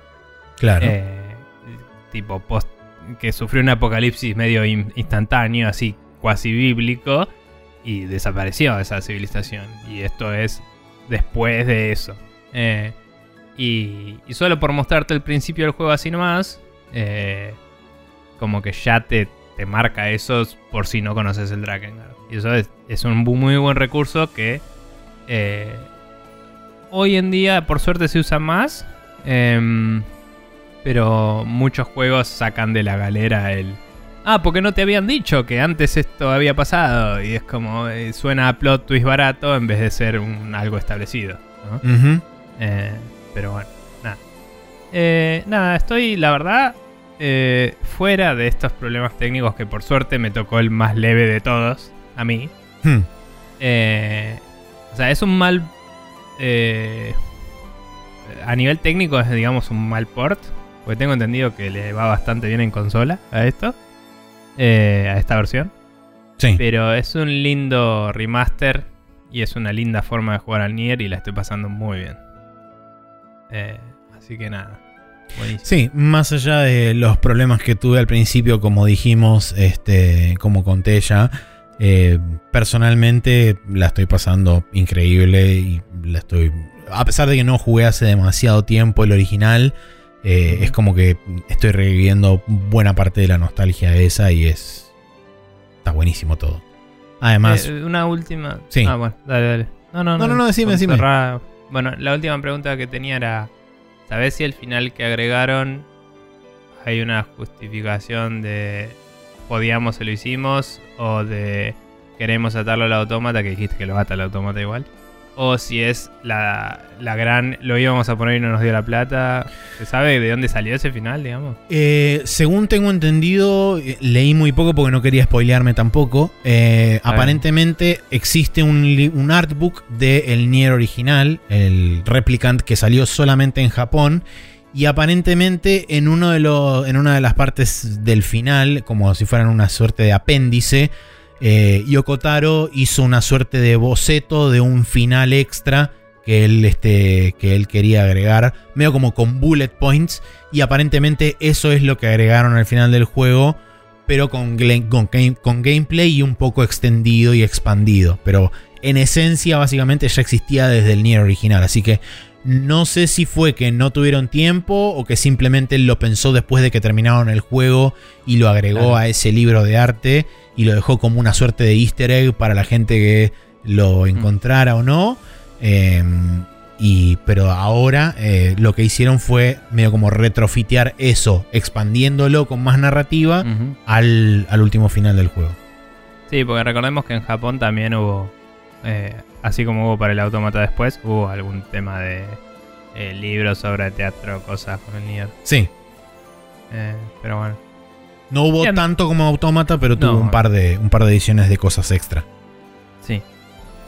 Eh, bueno, eh, nada, estuvimos jugando al Nier Replicant versión 1, 22, 47, 44, 87, 13, 9 para PC. Está para PlayStation 4 y para Xbox también. Eh, así que pueden jugarlo en esas plataformas. Eh, vamos a pasar al Rapid Fire donde vamos a hablar de un montón de cosas. Eh, y eventualmente vamos a pasar a hablar de la cosa en el Hot Coffee. Gentlemen, it's a nuclear device. Time is running out. Ti- ti- ti- Time is running out.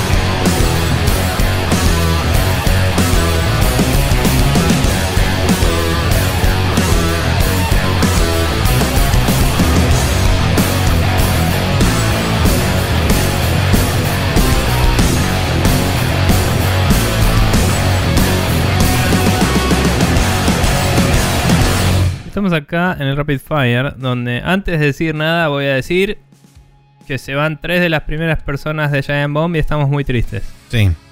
Eh, y eh, nada, yo sé que los mencionamos siempre y que por ende a los que les interese ya lo deben haber consultado. Seguramente. Pero Giant Bomb es alto lugar de podcasts y de reviews y de cosas de videojuegos y son gente que sabe bocha y se van tres de los de los cuasi fundadores, digamos.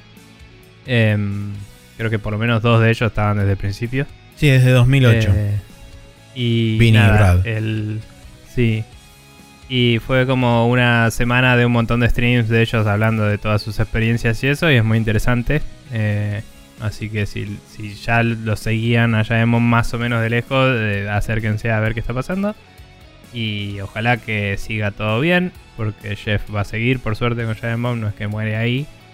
Y, mm, y pa- aparentemente la nueva empresa a la que pertenecen le está poniendo onda, así que con suerte van a poder hacer cosas copadas. pero nos duele el cocoro. Y Sí. eso quería mencionarlo porque aguante. Em, así que eso. Pero bueno, ahora sí vamos a pasar a las noticias de la industria de la semana.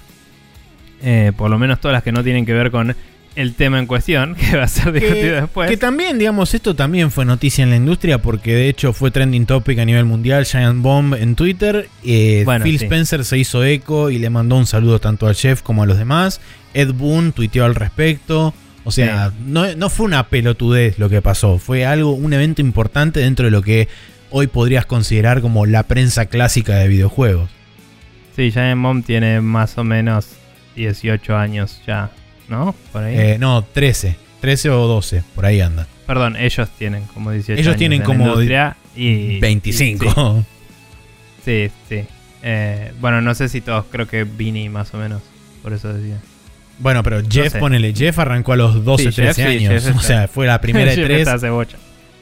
Sí. Bueno, no importa. Pero eh, sí, es cierto, es mucho más relevante de lo que uno diría a un sitio de juegos, pero porque marcaron tendencia en muchas cosas. De hecho, empujaron bocha de lo que es los formatos actuales de programas de, de... Eran muy pioneros en todo lo que era podcast de videojuegos. Fueron como el segundo o tercer podcast de, eh, de- Sí.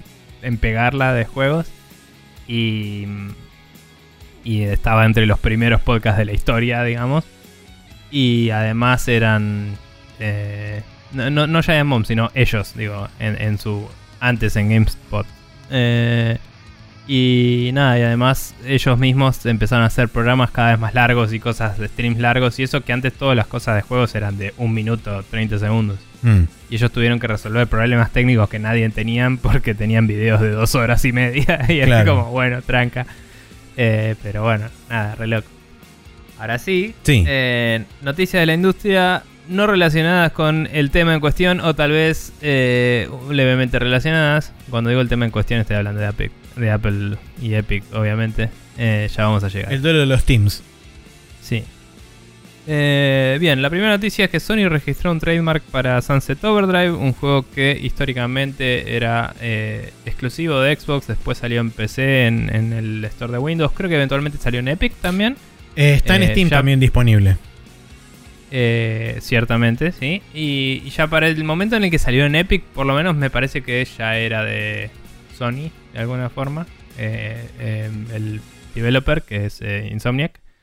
Eh, pero como que no estaba del todo concretada quizás la transición del branding y eso. Entonces ahora seguramente si está... O sea, este, esta renovación de marca seguramente sea para revivir la IP, quizás sacar una versión de PlayStation 5 súper increíble con ray tracing guagua, resarpado. Sí, Eh, y eso seguramente ya será parte de PlayStation Studios, ¿no? eh, seguramente. Ah, Lo- lo- la información, digamos, que yo tengo por fuera de lo que menciona el artículo en sí, eh, porque yo escucho el podcast de Ted Price, que es el capo de Insomniac, donde le hace entrevistas a otros developers, que es el podcast oficial de el- ahora no me acuerdo cómo se llama, pero es el la organización de los arte de los game developers de, Sí, de sí. por ahí. Pero no importa. El I- IAS. eh, Eso, el, el. IAS es el Academy of Interactive Societies and Science of the Artistic Interactives. Algo por el estilo. La cuestión es que. Ted Price es el host de junto con Austin Wintory este, para lo que son los compositores. eh, eh, pero Ted Price eh, habla con bocha de developers o head de estudios y lo que sea, pero y sí, el, el cosa se llama The IAS Game Makers Notebook. eso. IAS se escribe A y latina AS. Porque es un acrónimo, ¿no? Sí. Pero bueno, continúa. Eh, bueno, en ese podcast habló hace un par de semanas justamente, habló no me acuerdo exactamente con quién, y mencionaba que dentro del estudio de Insomniac hay todavía mucha pasión y mucho orgullo por lo que se hizo en Sunset Overdrive y siempre hay que este, cada X tiempo hay como una suerte de resurgimiento interno de plantear a ver qué pueden hacer o, o- o si se puede presentar alguna suerte de, de pitch o de, o de lo que sea o de prototipo o algo por el estilo a ver si, si alguien les da plata. Y bueno, justamente después de haberlos comprado, después de que Sony los compró, medio como que eso quedó en la nada, pero que sigue habiendo todavía una energía alrededor de la IP dentro de Insomniac. Entonces, no sería raro que esto sea una suerte de vara barra termómetro para medir a ver qué tanto interés hay del público, sobre todo de PlayStation, a la hora de, este, de hacer un Sunset Overdrive 2 eventualmente. Primero lanzando este juego como ponerle con una especie de remaster o versión HD o lo que sea, con un parche para que corra más bonito en, PlayStation 5. Y después de ahí se medirá el interés que hay. Y en base a eso determinarán si le dan o no la luz verde a un eventual Sunset Overdrive 2 exclusivo probablemente de PlayStation 5. Imagino, eh, por lo menos temporalmente. Eh, la verdad es que el Sunset Overdrive, creo que la última vez que se lanzó fue la versión que habían tocado para One X, que ya corría en 4K eh, y, aparentemente andaba muy bien. Y después la versión de PC creo que inclusive soportaba high frame rates y algunas cosas un poco más lindas, así que eh, salir de esa base para sacarlo a PlayStation 5 suena como una inversión relativamente sólida, ¿no? Como no, no tener que eh, hacer un equipo gigante y eso, sino que probablemente pueda hacer algo de relativamente bajo esfuerzo para sacar un juego eh, bastante moderno y, y con buenas features en PlayStation 5. Me parece una ganancia fácil para, para Sony, ¿no? Sí. Entonces tiene sentido que mínimo vaya por ahí y idealmente, porque hay muchos fanáticos y dicen que está muy bueno, también ojalá signifique eh, vamos a ponerle onda a la franquicia y revivirla. Sí, y para la Eh, gente que por ahí se, se pregunta o se cuestiona cómo es posible que una, entre comillas, IP de Microsoft ahora sea de Sony, lo que sucede es que Insomnia, que en realidad lo que hizo con Microsoft fue un este, trato de distribución y logística para justamente distribuir el juego, pero el control creativo y el, el control de la IP lo, sí, lo- se lo quedó Sí. Insomnia. Entonces, Sí, era un juego de era Exactamente. de- Entonces, esa es la razón por la cual ahora Sony puede extender una, un trademark al juego. O sea, el trademark lo pueden tener porque es de Insomniac. eh, Y ahora es de Sony fin. porque lo Claro. compraron. Pero lo que sí me pregunto yo es si había. Si la exclusividad era muy restrictiva. eh, por el hecho de que nunca haya salido hasta ahora todavía en PlayStation. Porque Insomniac, siendo que era independiente antes, Y capaz que había una cláusula de non-compete o algo por el estilo. No lo sé. Por eso digo, quizás. eh, o sea, cuando yo veo este renew de cosas, todo el mundo asume que va a salir una versión de PlayStation, eh, PlayStation 5. Capaz no puede salir una versión de PlayStation 5 porque el contrato era súper restrictivo, no tengo idea, y era una cosa perpetua. Eh, en cuyo caso solo es eh, renovamos la IP y vamos a hacer algo distinto con ella, o la renovamos para que no nos la caguen, que también puede ser. Seguro. Pero, o también puede pasar bueno. como pasó, por ejemplo, con el Cuphead, que el Cuphead supuestamente nunca iba a salir en PlayStation y terminó saliendo como la Final Cook no sé cuánto edition. Y al Sunset Overdrive le ponen la Eternal Summer digo. Edition y arrancamos Bueno. y sale y chao. Sí, no, no llegué a elaborar ese punto también, pero capaz que es. No, como esta es la remaster, esta no estaba licenciada por Microsoft. Ujú. Eh, así que hay que ver. Pero de cualquier forma, eh, si, si significa que este juego va a ser disponible a más gente, está bueno. Porque la gente lo, lo alaba bastante. Yo lo tengo rependiente, obviamente lo tengo en Game Pass de hace un tiempo. eh, no sé si lo sacarán del Game Pass, pero estaba en Game Pass. Y está. Y creo que también lo agarré una vez en Epic gratis. O algo Sí, así. en- además, En algún lado si otra tengo. cosa no, en Steam está a 220 mangos, o sea. Sí, sí. Pero bueno. eh, bien, si eso dura también. Si Claro. le sacan un parche, no sé. Pero bueno. Bien. Eh, Eh, la siguiente noticia dice que nos desayunábamos al principio de semana con esta noticia de que John Justice John Justice. Sí, que debería haber sido juez y no vicepresidente este, de Google Stadia y jefe de producto de Google Stadia. Eh, la cuestión es que el ex jefe de producto y vicepresidente de Stadia, John Justice, que se fue el- a principio de la semana de Google, eh, no fue la única noticia que hubo al respecto de Google Stadia. ¿Por qué? Porque Ajá. acercándose el fin de semana, seis desarrolladores más se, van, se fueron de Stadia. Y no, no es que se fueron a cualquier parte, sino que se fueron específicamente para unirse al nuevo estudio de Jade Raymond, Haven. eh, que es este, por supuesto, está reclutando cuanta gente salga de Stadia. Es como que tiene una manga directa que va al estudio de Jay Mm. Raymond y se pase por aquí. eh, acá le vamos a dar comida este, y una cama caliente. Claro. Em, Ya el nombre Haven es medio como. Sí, el nombre es como para nada sutil. E- Es refugio en inglés hasta cierto punto, no sé exactamente la acepción, pero Sí. es, es un poco más poético que decir shelter, pero es, es un, un lugar seguro, digamos.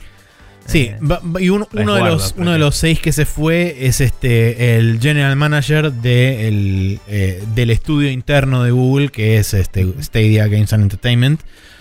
Así que, y aparentemente son todos más o menos high profile, porque hay un lead programmer, hay un lead game designer también mezclado ahí entre los seis. O sea, es gente de relativamente alto perfil que se está yendo de Stadia, porque bueno, como cerraron el estudio, y supuestamente Google los iba a relocalizar a hacer cosas de las cuales ellos quizás no estén capacitados para hacer o no fue lo que fueron a hacer a Google Stadia.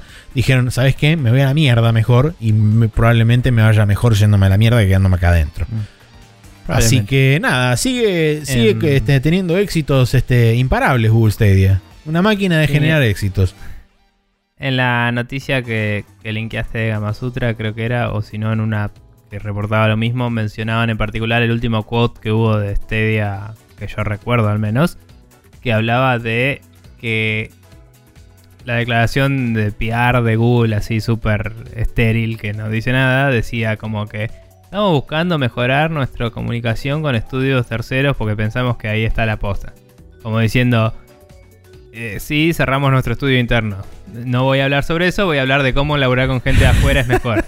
Digo, Entonces, como que si tu empresa oficialmente habla de eso, tiene sentido que te vayas de ahí a la mierda y digas, ¿sabes qué?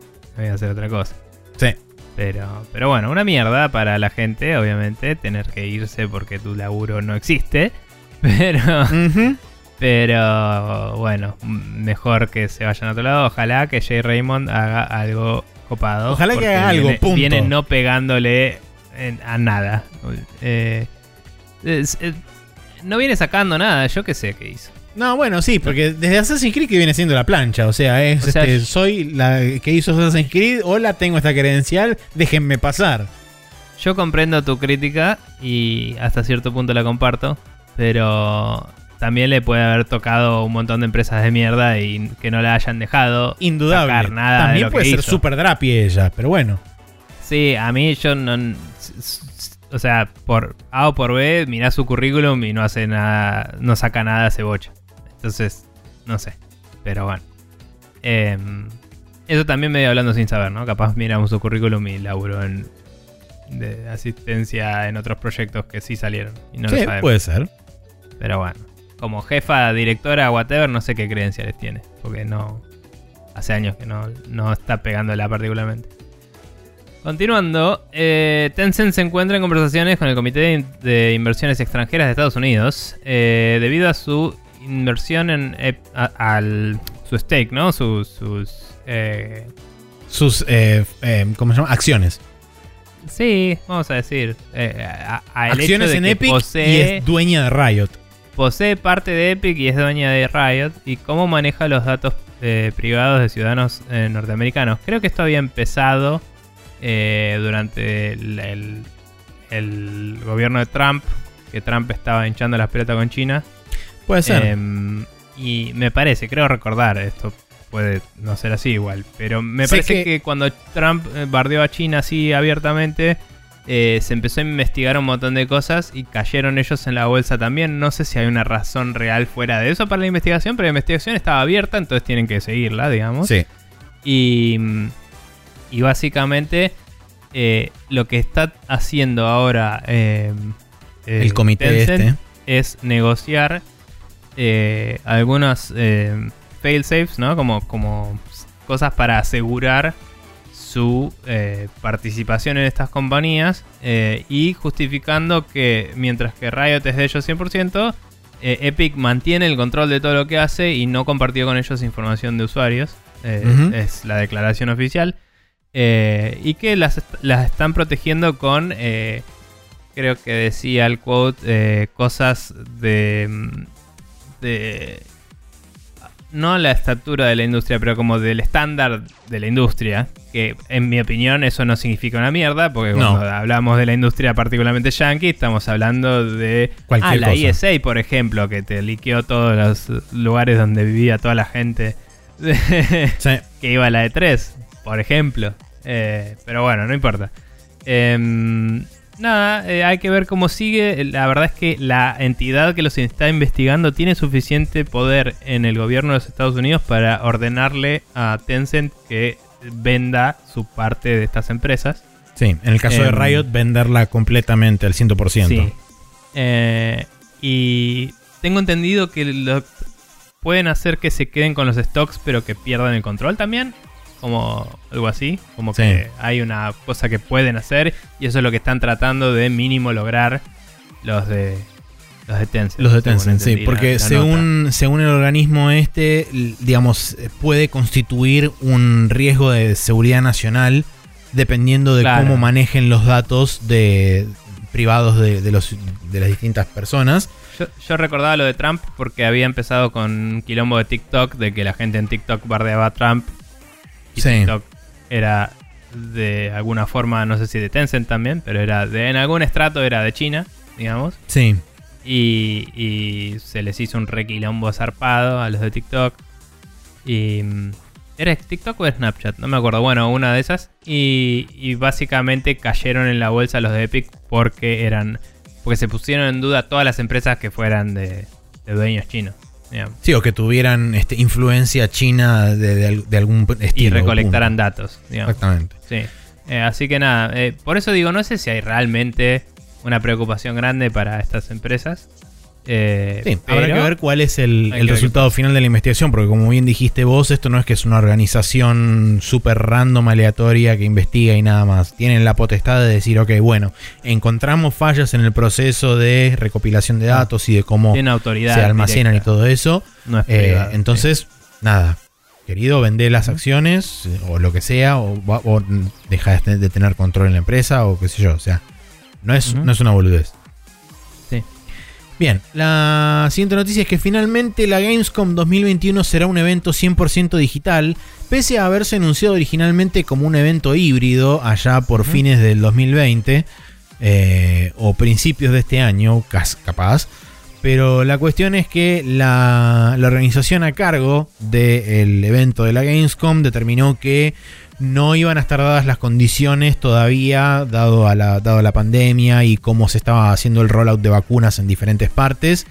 Eh, no iban a estar dadas las condiciones de seguridad e higiene necesarias para tener un evento híbrido, por lo cual decidieron, lógicamente, eh, revertir a ser un evento digital, como fue el evento de la Gamescom del año 2020, con de nuevo la aparición de Geoff Keighley con el, eh, ¿cómo se llamaba esto? Opening Summer Night Live. Eh, Ah. que es el evento, digamos, de la noche 1, donde Geoff Keighley muestra un par de anuncios y qué sé yo. Eh, de nuevo, también demostrando que la Gamescom está agresivamente intentando posicionarse como el evento de videojuegos del año. Eh, y más aún, donde Geoff Keighley se abrió desde el año pasado, o sí, desde el año pasado, eh, y no, no hizo nada con, el, con las organizaciones de la E3. Y este año tampoco va a hacer nada con la, con la ESA, ni, ni relacionado, ni siquiera alrededor de la E3. Por lo menos eso tengo, tenemos entendido hasta ahora. Eh. Pero sí va a ser este, una coproducción con la, con la Gamescom, con este Opening Night Live. Así que eh, veremos cómo, cómo se lleva, pero sépanlo que eh, la Gamescom va a seguir por lo menos por este por un año más ser un evento 100% digital, como asumo van a ser buena parte de los eventos durante 2021 también.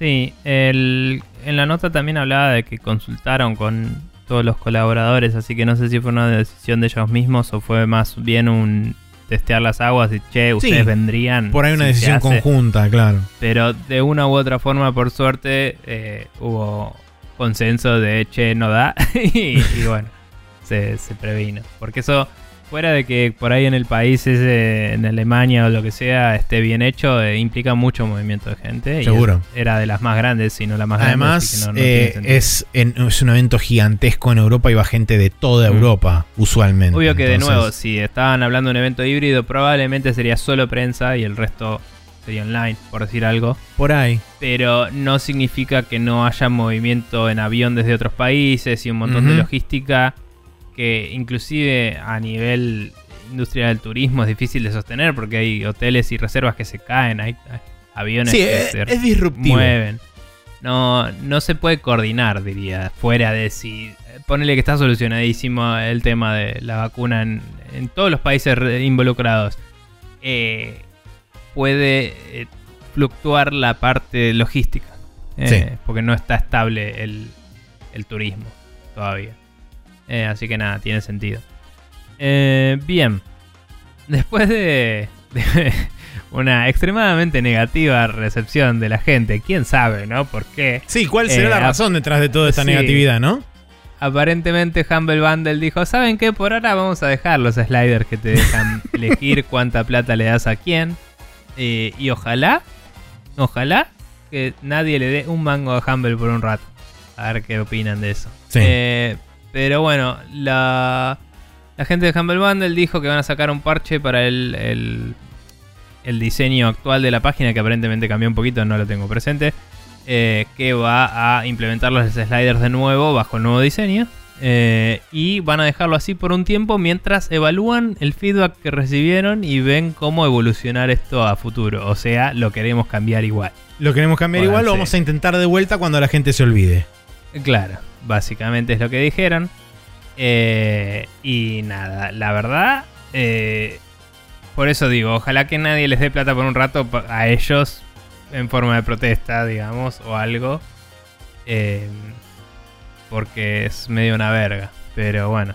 eh, y es raro porque yo sé que ahora son de IGN y que IGN es gigante y tiene muchos estratos, pero las últimas veces que vi videos de IGN y eso fue como, eh, hay gente que labura ahí que tiene ganas de laburar en videojuegos bien. Sí, igualmente IGN también es- fue comprada por una megacorporación que está por encima de IGN, que también Puede tiene ser, como supermedios así gigantes y bla. Entonces, como Mm. hasta qué punto IGN tiene realmente potestad por lo que, con lo que pasa en Humble.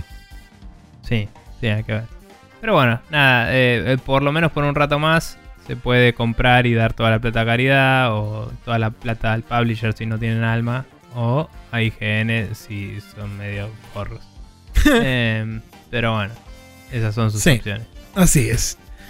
Eh, bien, la siguiente noticia es que Sega recibe una demanda conjunta por intentar ejercer monopolio con el PlayStation Store. Esto viene, se desprende directamente de lo que empezó a suceder alrededor del juicio de Epic vs Apple, Perdón. porque ¿Dijiste Sony recibe una demanda conjunta o leíste Sega que está en el coso de abajo? Porque yo entendí Sega recibe una demanda conjunta. y yo capaz que ¿qué? leí Sega porque estaba mirando abajo, pero no quise de decir. Sony. Si dije Sony, Sega, bien. quise decir Sony. Bueno, por las dudas, aclaro, porque Sí. por ahí fui yo que leí, que entendí mal. Pero... No, y ahora no me acuerdo qué fue lo que dije porque mi memoria funciona así, pero si Bien. dije Sega, Sony fue quise de- decir Sony. sí. Sony re- recibió una demanda conjunta, ¿sí? Sí. Por ejercer un monopolio con el PlayStation Store. Esto está relacionado al tema de Epic y de Apple. Después Sí. vamos a hablar cómo.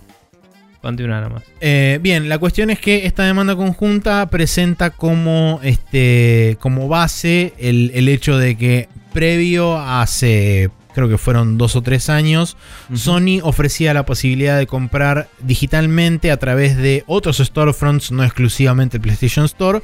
Eh, O comprar códigos más bien. Bueno, comprar códigos que se podían redimir este, digitalmente a través del PlayStation Store, pero los códigos en sí se podían comprar en otros vendors, como ser, por ejemplo, Amazon, Walmart, este, in- incluso mismo a través de Humble han habido bundles de juegos de PlayStation donde te daban la, la key y vos la, la redimías en el PlayStation Store.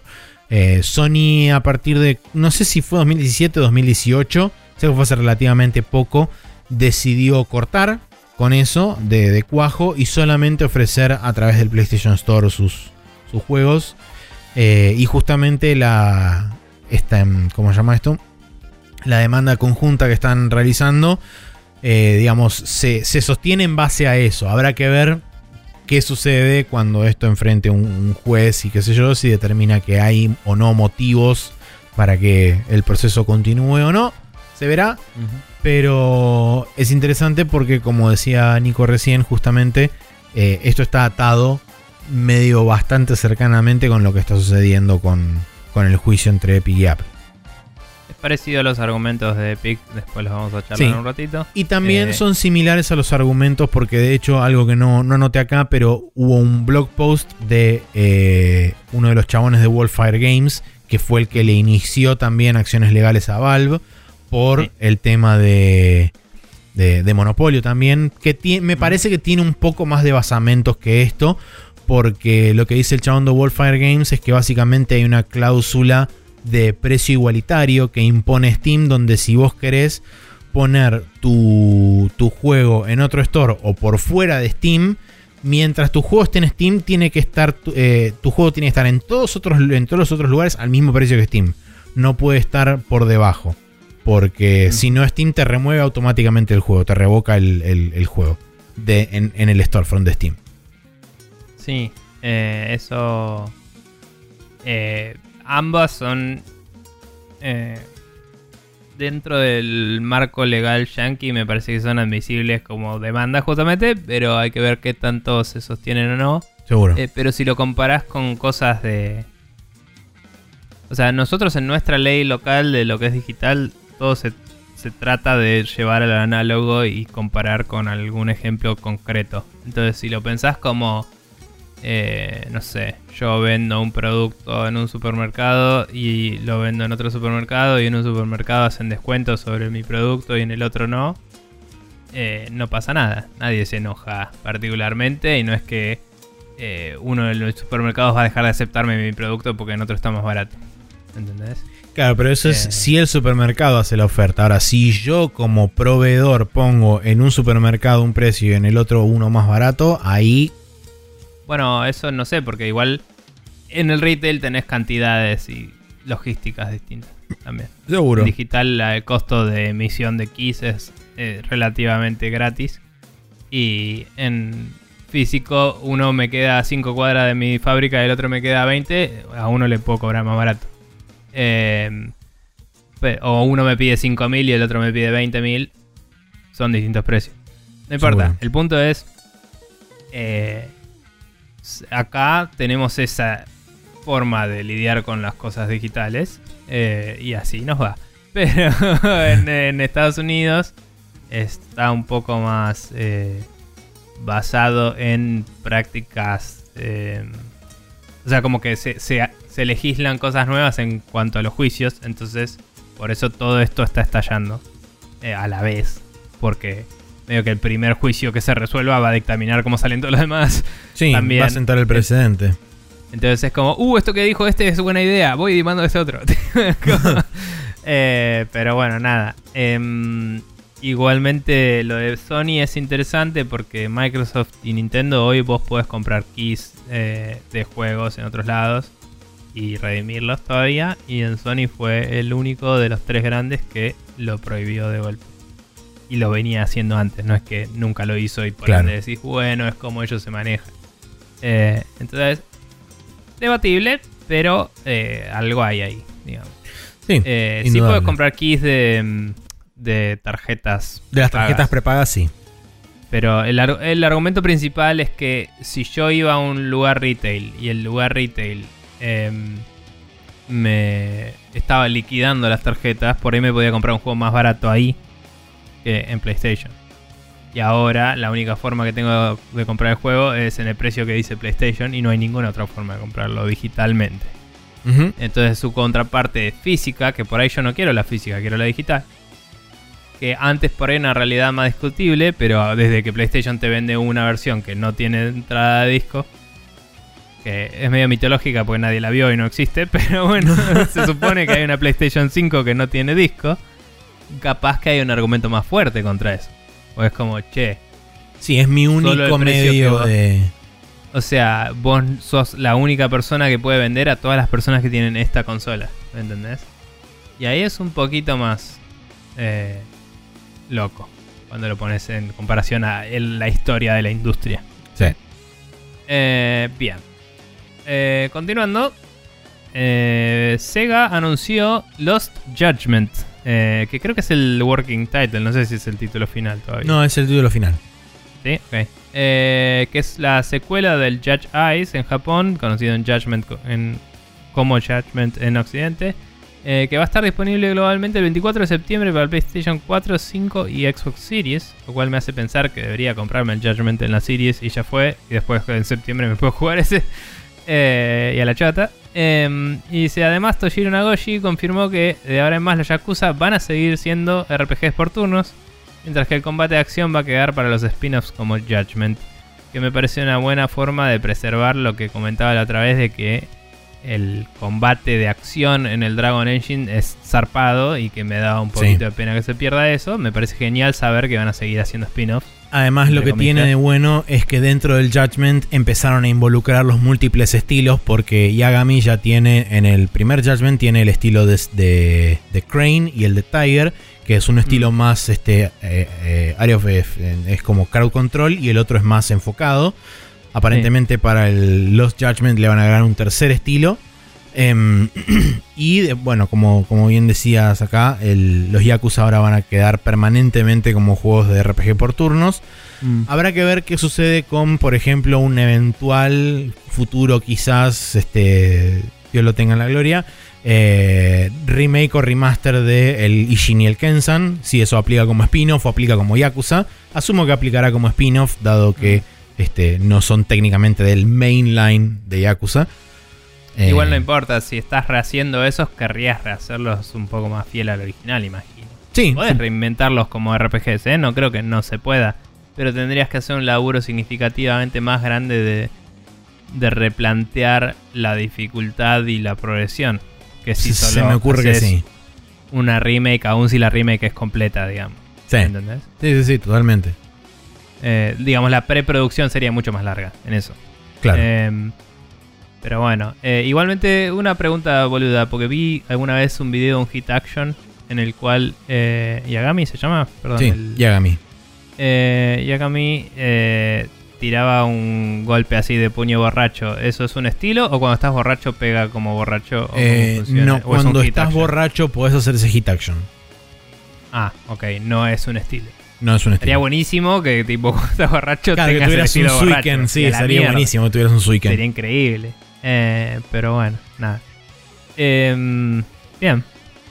Eh, nada, yo contento con poder volver acá, Murocho, algún Sí, día. Totalmente. Eh, sigue Yo siendo mi me fondo voy- de pantalla voy a y ver lo, que lo miro así todos me los voy a días. debatir mucho qué voy a hacer porque sinceramente no tengo ganas de comprarme un juego para PlayStation 4 y capaz que dentro de un año sale en PC. Entonces Eh, sí. no sé qué voy a hacer.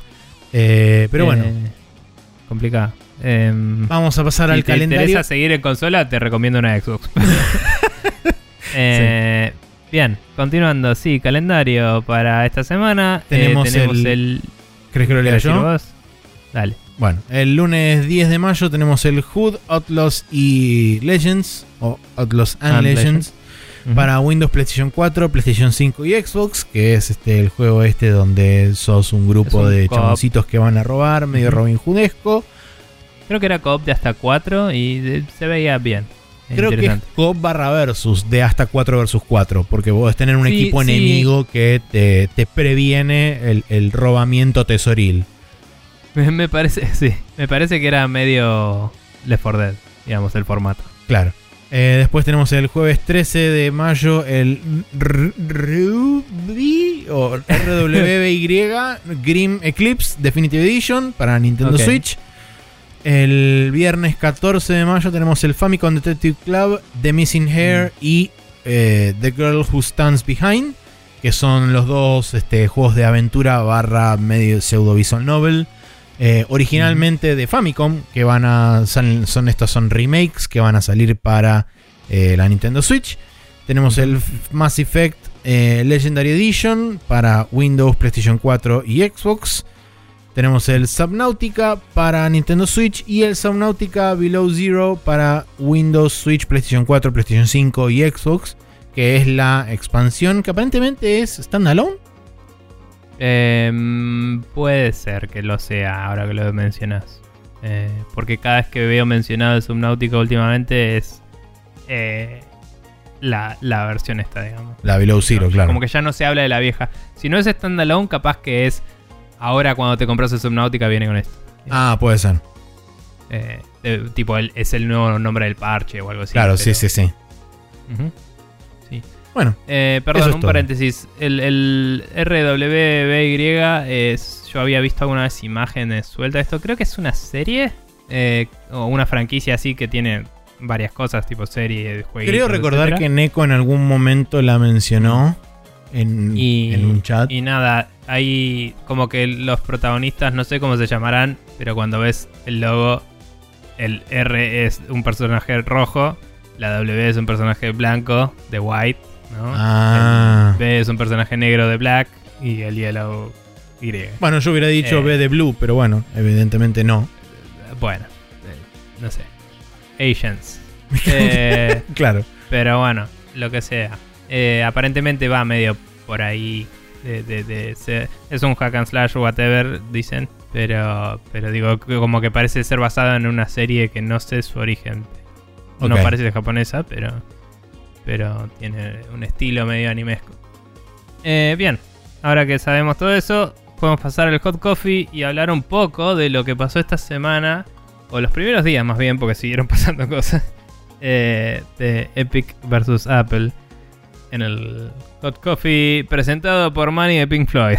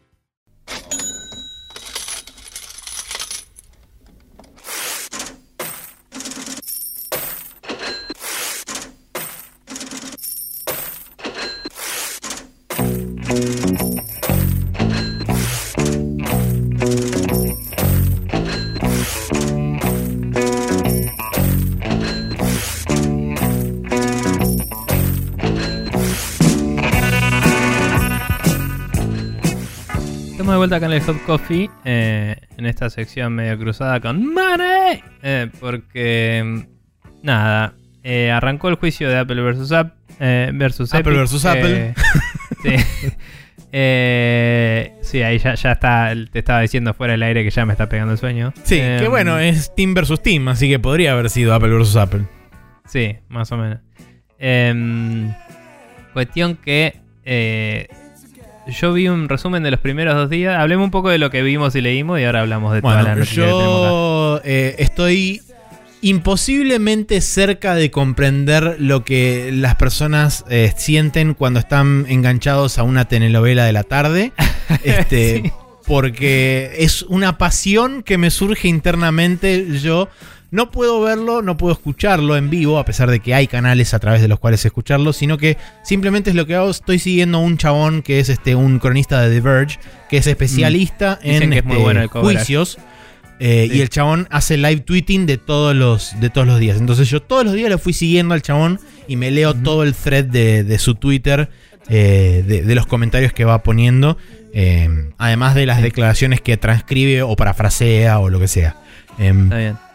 Yo hasta ahora me vi un video de una hora de Juego de Globo, que es ese que recomendamos alguna vez, que, que hablaba de los primeros dos días, em, que eran opening statements, un poco de baseline de, de la industria, ¿no? O sea, hay mucho establecimiento de, de qué estamos hablando. Sí. Eso es común a todos los juicios, es como sentar el marco de referencia donde se va a desarrollar la conversación. claro. Y por ende es donde más comentarios imbéciles hay de parte de todos. Sí, a Tipo, mí ¿y qué me, encantan las discusiones filosóficas de las definiciones de qué es un juego, qué no es un la- juego. lo de... tienen que hacer for the record. Porque Claro. cuando se toma una decisión, esa decisión va a aceptar, va a involucrar lo que está por escrito definido ahí. digamos. Sí, tal cual.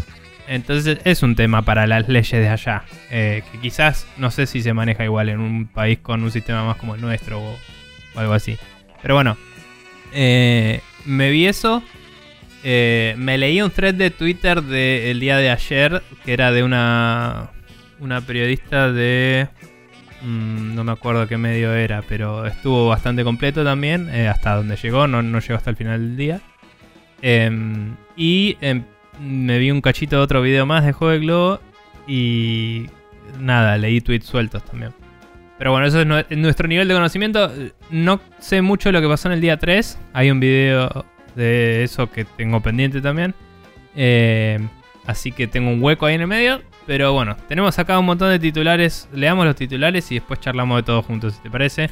Dale, sí. Eh, O si querés vamos haciendo un parate donde ponerle que corresponda o queramos expandir un poco al respecto o lo que sea. demos un poquito de contexto de cada cosa y después vamos atando todo. Bueno, no Eh, están, aviso que no están en orden cronológico Por los, eso los archivos. Por eso quería mencionar todo primero. Para Dale. que Bueno, si mejor. Nos detenemos en cada cosa, capaz que algunas se apoyan anterior. Mejor, mejor, sí. Bueno, Eh, eh, bien, vamos desde el principio. Documentos declasificados por error durante el juicio eh, mostraron que Microsoft consideró en algún punto aplicar la misma reducción de comisión al 12% que aplicó en PC eh, a su tienda de consola. Esto era Sí. una información que se había filtrado previo al inicio del juicio. El domingo en la noche empezaron a aparecer archivos aparentemente en la carpeta compartida de forma pública del juicio y alguno de esos documentos, eh, uno de esos documentos era este, el que mencionaba que Microsoft había analizado la posibilidad de hacerlo plano para todas las, para todos los stores, para todas las tiendas, pero que no hizo. este, que en PC era más viable hacerlo por el momento. Eso es medio lo que hablamos la vez pasada, de que cuando tu competencia ya, ya lo va a hacer 30%, no tenés una razón real de bajar. Eh, y, seguramente hay otros factores, pero digo, Sí, además lo que hablamos la semana pasada, probablemente Microsoft lo consideró y no lo va a hacer por ahora, y es eso, literal. sí, además que eh, hablando mal y pronto estás cortando en un 50%, prácti- un poco más de un 50% tu re- tu- tus ingresos instantáneamente.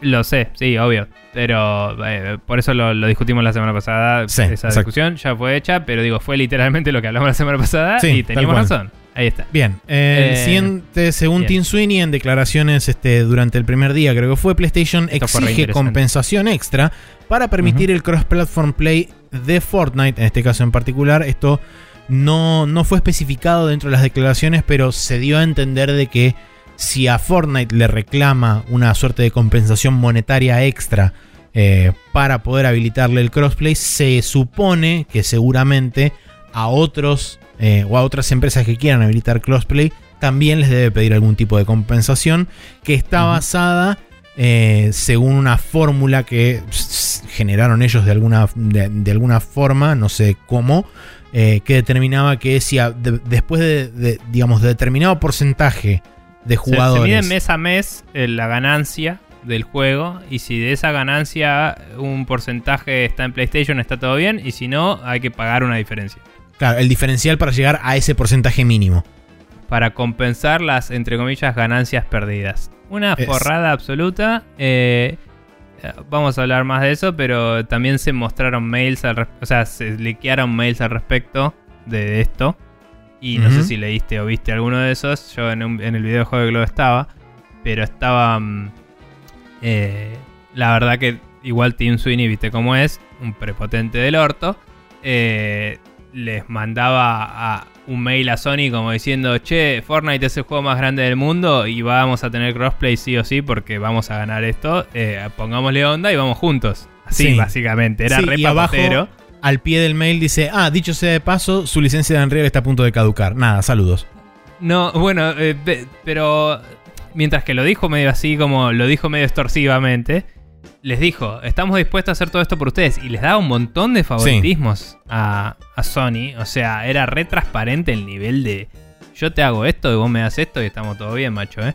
Y una de esas era, te renuevo todo, a todo Sony Entertainment, whatever, eh, el Epic, eh, eh, el Unreal Engine por un año que están a punto de vencer. Le puso al final. Como diciendo, si no vas a tener que pagarme plata. Así que fíjate, si querés no pagarme plata, hagamos esto. Eh, y, y- pero era todo Sony, que es un Sí. montón. O sea, no todo Sony usa Unreal. Por eso digo, polémico todo. eh, sobre todo el modo de hablar de Tim Sweeney es muy extorsivo y directo. Y el chabón de Sony le contestaba en PR mode porque no era el capo de Sony, era alguien de PR, ¿no? Seguro. Pero, pero si era el capo de Sony lo hubieran mandado a cagar, me parece. Em, bien, interesante, después lo podemos charlar más. Eh, después se habla de eh, los números crudos de Fortnite, que aparentemente generó 9 mil millones de dólares en ganancia entre el 2018 y 2020. Lo cual es Eh, absolutamente ridículo. Sí, es un dato, digamos. Eh, ¿Es una pelotuda cantidad de plata? Sí. Recordemos que el día 1 del GTA V hizo un billón de dólares. Son mil millones. En un día. Sí. Tipo. eh, porque no, no, no lo quiero desmerecer, que obviamente es un re juego, pero recordemos que en Occidente la está repegando, pero hay otros juegos que en Oriente la pegan mucho más. O sea, Diría que en Estados Unidos Fortnite está es un pegando juego que nada.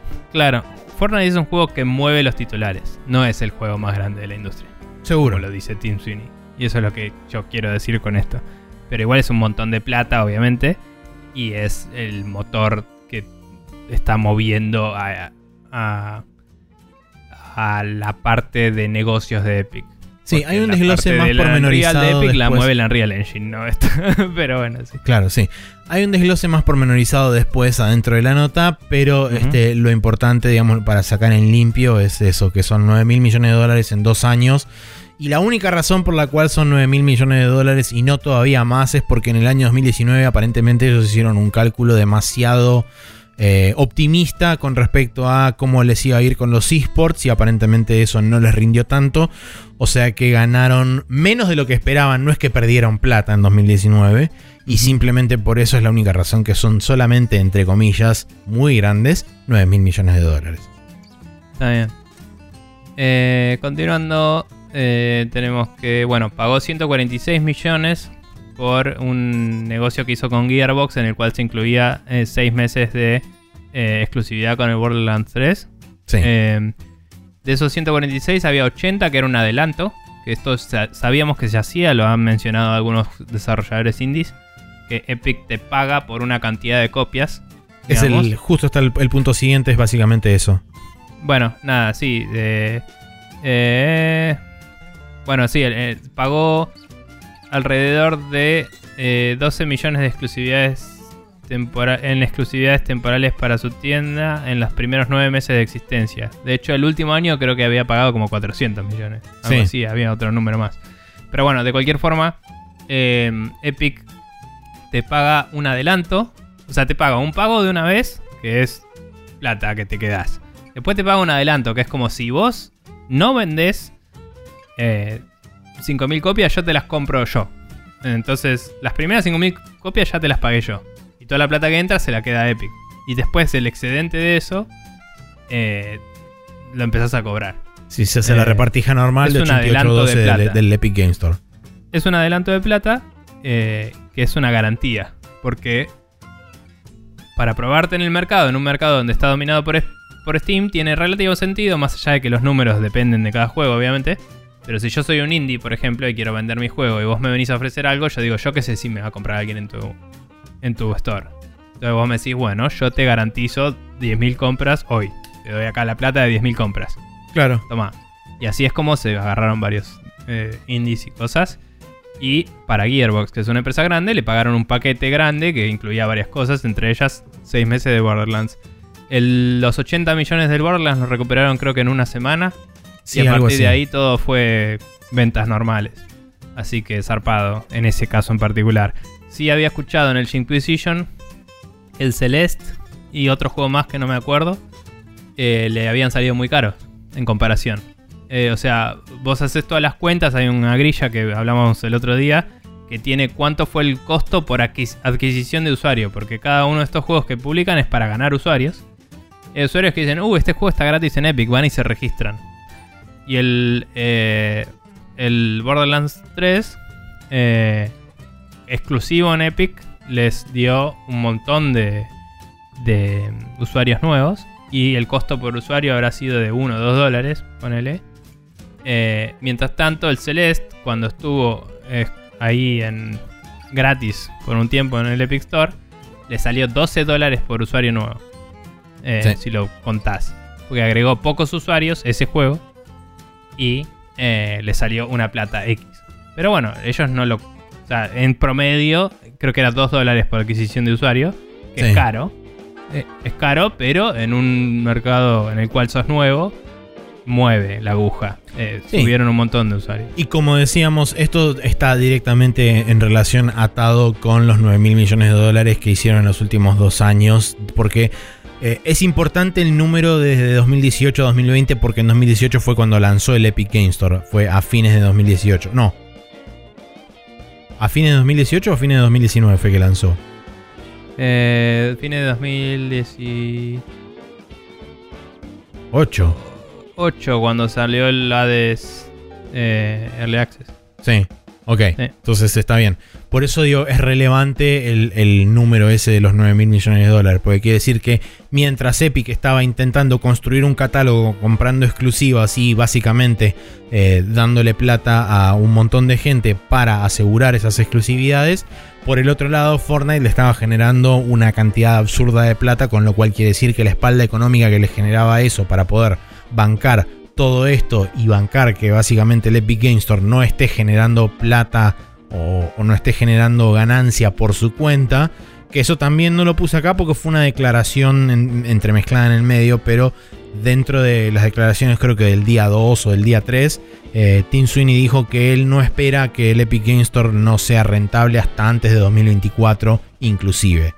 Em, entonces, y la posibilidad de poder seguir, este, entre comillas, muy grandes, tirando plata, es que Fortnite les da la suficiente, tienen el suficiente colchón con Fortnite para poder generar eh, a la fuerza este nuevo segmento del mercado ir, o, o ya sea, o comerle un segmento a Steam, o generar un segmento nuevo, filtrando gente este, desde Fortnite hacia el gaming en general.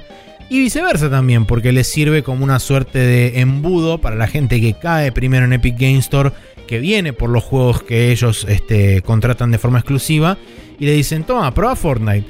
Y quizás algunos caen, y esos que caen se terminan los terminan convirtiendo, haciendo la conversión a gente que paga.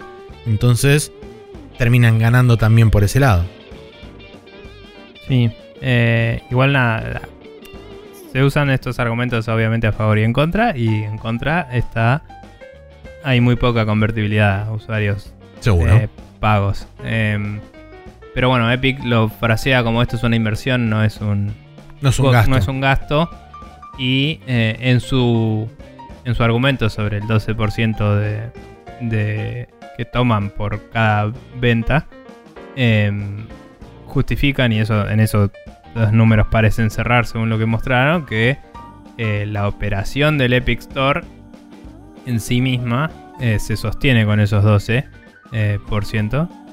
eh, y todo lo demás es pagado con plata, esto lo mencionamos alguna vez la semana pasada, creo, la anterior, con plata que viene de Fortnite y otras cosas.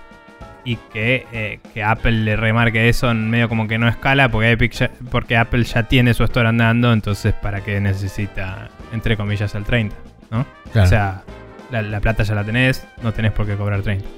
Ujú. Eh, es el argumento de ellos. Pero bueno, em, siguiendo...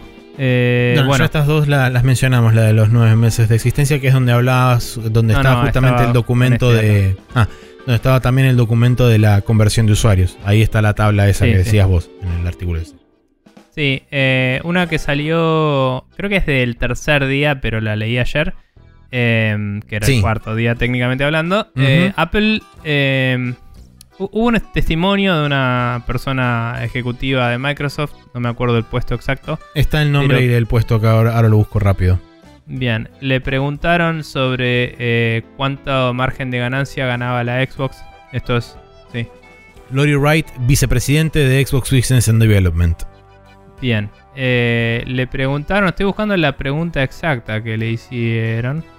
Eh,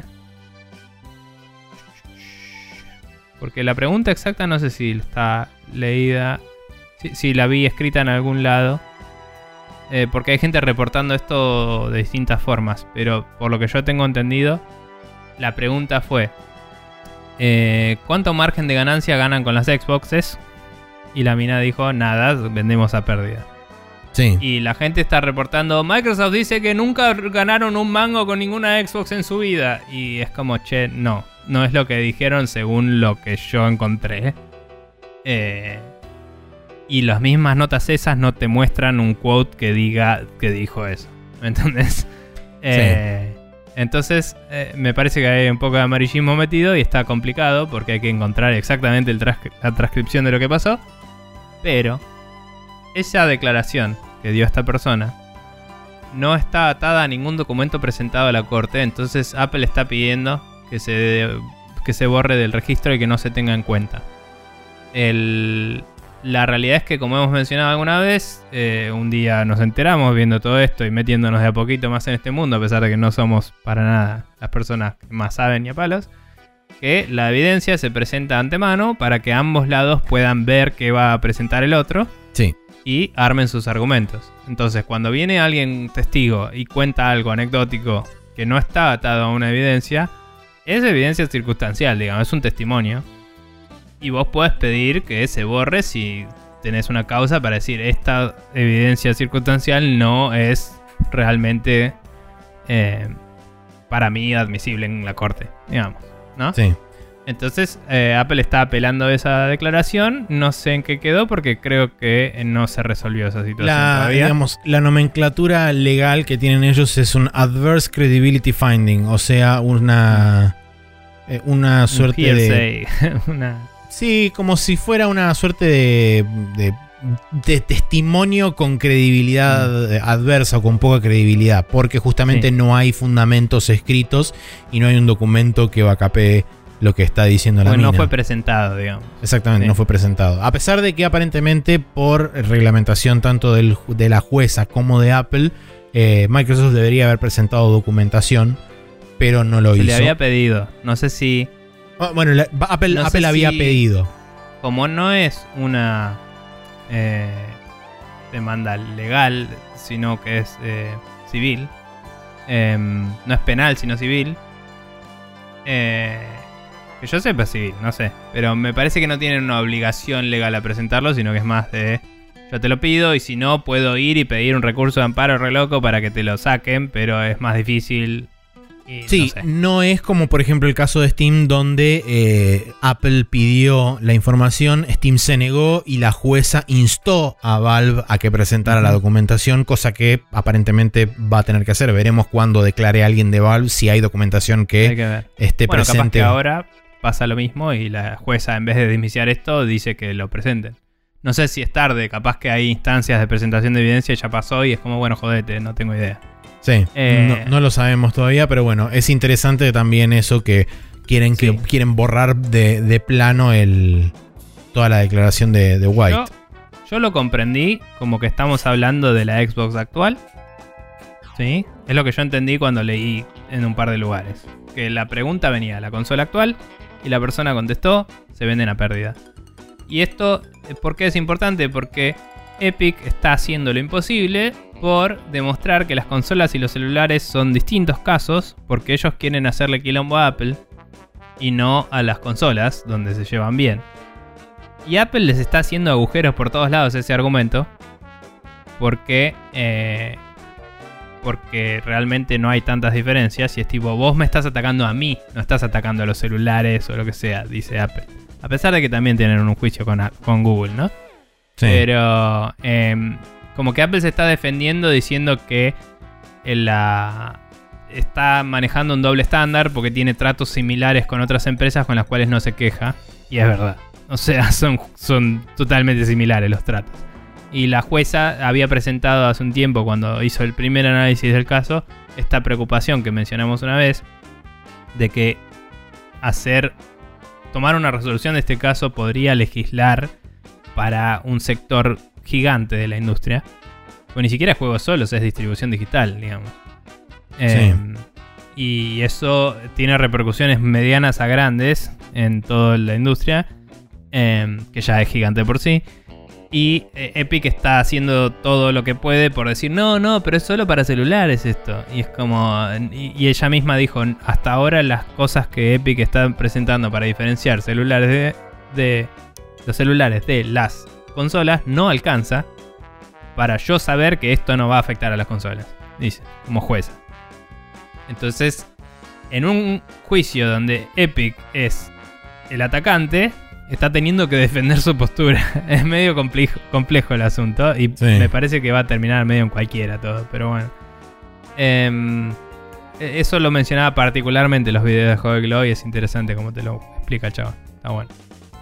Em, Bien, la, la última noticia que tenemos acá destacada era que Epic le había ofrecido eh, 200 millones en garantías a PlayStation por 4 a 6 juegos. eh, perdón, para poner en su store. ¿Era? O- Eh, esta, ¿cómo? Esta no la leí. Esta última noticia no la leí. La, la encontré yo hoy a la mañana. Aparentemente Epic le habría ofrecido 200 millones de dólares en garantías a PlayStation eh, por la exclusividad de 4 a 6 títulos en el, en el Epic Game Store. Ah, ok. Eh, sí, porque desde que salió el Horizon Zero Dawn en PC y esas cosas. Y eh, de hecho, eh, hay un interés por saber dónde van a salir los juegos de Sony Sí. en PC. de hecho no solamente habló con Sony y le ofreció estos 200 millones de dólares, dice el documento que también hablaron con Nintendo y con Microsoft. O sea, fueron a preguntarle a Nintendo y Nintendo medio como que se les cagó de risa en la Ja. cara y le cerró la puerta. Sí. Este, porque recordemos que, si bien no lo mencionamos en el Rapid Fire, Nintendo tuvo un- su, rueda, su rueda financiera de resultados fiscales eh, de este trimestre o de ah, este la vi. ¿Y bimestre se o lo que de sea. risa? Y se están cagando de risa porque están en casi 86 millones de unidades de la Nintendo Switch. Eh, básicamente el 2020 fue el mejor año ever de cualquier consola lanzada de Nintendo ever en la vida, ever, ever. Em, Y este, imprime dinero y es así como funciona. Em, Somehow I'm not surprised. Claro, sí. Eh, y bueno, también había detalles ridículos como que el Mario Kart sigue vendiendo y es absolutamente estúpido porque tiene 52 millones de copias. O sea, quiere decir que más de la mitad de la Switch tienen un Mario Kart atacheado con, ese, con esa Switch. O sea, tiene una, este, una conversión del 50% el Mario Kart que es absolutamente ridículo. Em, Bueno, el Zelda cuando salió la Switch el Zelda tenía 108. tipo, sí. Pero, Eh, bueno. pero bueno, nada. Eh, la cuestión es que dentro de esta nota también hablan que aparentemente, si bien eso fue un. Ellos lo denominaron como un non-starter, la conversación con Nintendo. eh, aparentemente con Microsoft fue más complicada la negociación porque eh, al Microsoft estar volcado 100% a lo que es Game Pass y la suscripción y el método del- de la distribución de servicios de Microsoft, no se apega tanto a cómo funciona la distribución, digamos, de juegos en Epic. Se tendría que aplicar un, O sea, un sistema no similar podrían a hacerlo Steam. exclusivo, no podrían tener. Exactamente, porque Microsoft tendría prioridad a través del Game Pass de PC en el store de Windows. Sí, compiten en niveles distintos, digamos. Ahora, eh, recapitulando un poco de todo, ¿no? Vamos, vamos a hablar un poco así, Sí, más dame un mezclado segundo ahora que estoy, buscando lo de, lo de Lori Wright, a ver si puedo encontrar específicamente el punto en donde hablan sobre, sobre el tema este de la, de la consola. Porque Sí, porque en casi todos lados leí como el reporte de cuál fue la pregunta y después el quote textual de la respuesta. Entonces nadie te dice qué le preguntaron exactamente. Hmm. Es como cuando le preguntaron cuánto ganaban por Xbox, contestó esto. Y es como, bueno, pero ¿qué dijo la pregunta? Eh, entonces algunos reportaron que Microsoft dijo que nunca había ganado, whatever. Eh, de cualquier forma, em, como decía antes, están publicados mails de Tim Sweeney. Eh, la verdad que cuando lees el tono en el que habla el chabón es un poco desagradable, voy a decir.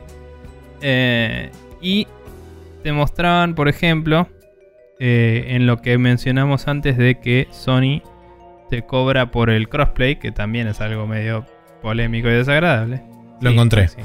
Dice, u- no, es- no está específicamente la pregunta, pero está el reporte, el live tweet de- del chabón este de The Verge que, que yo estaba leyendo. Dice, el abogado de Apple le pregunta a Lori Wright si el costo de manufacturar una consola eh, desciende a través del tiempo hasta, eh, hasta venderlo, eh, hasta que venderlo al precio original se vuelve rentable.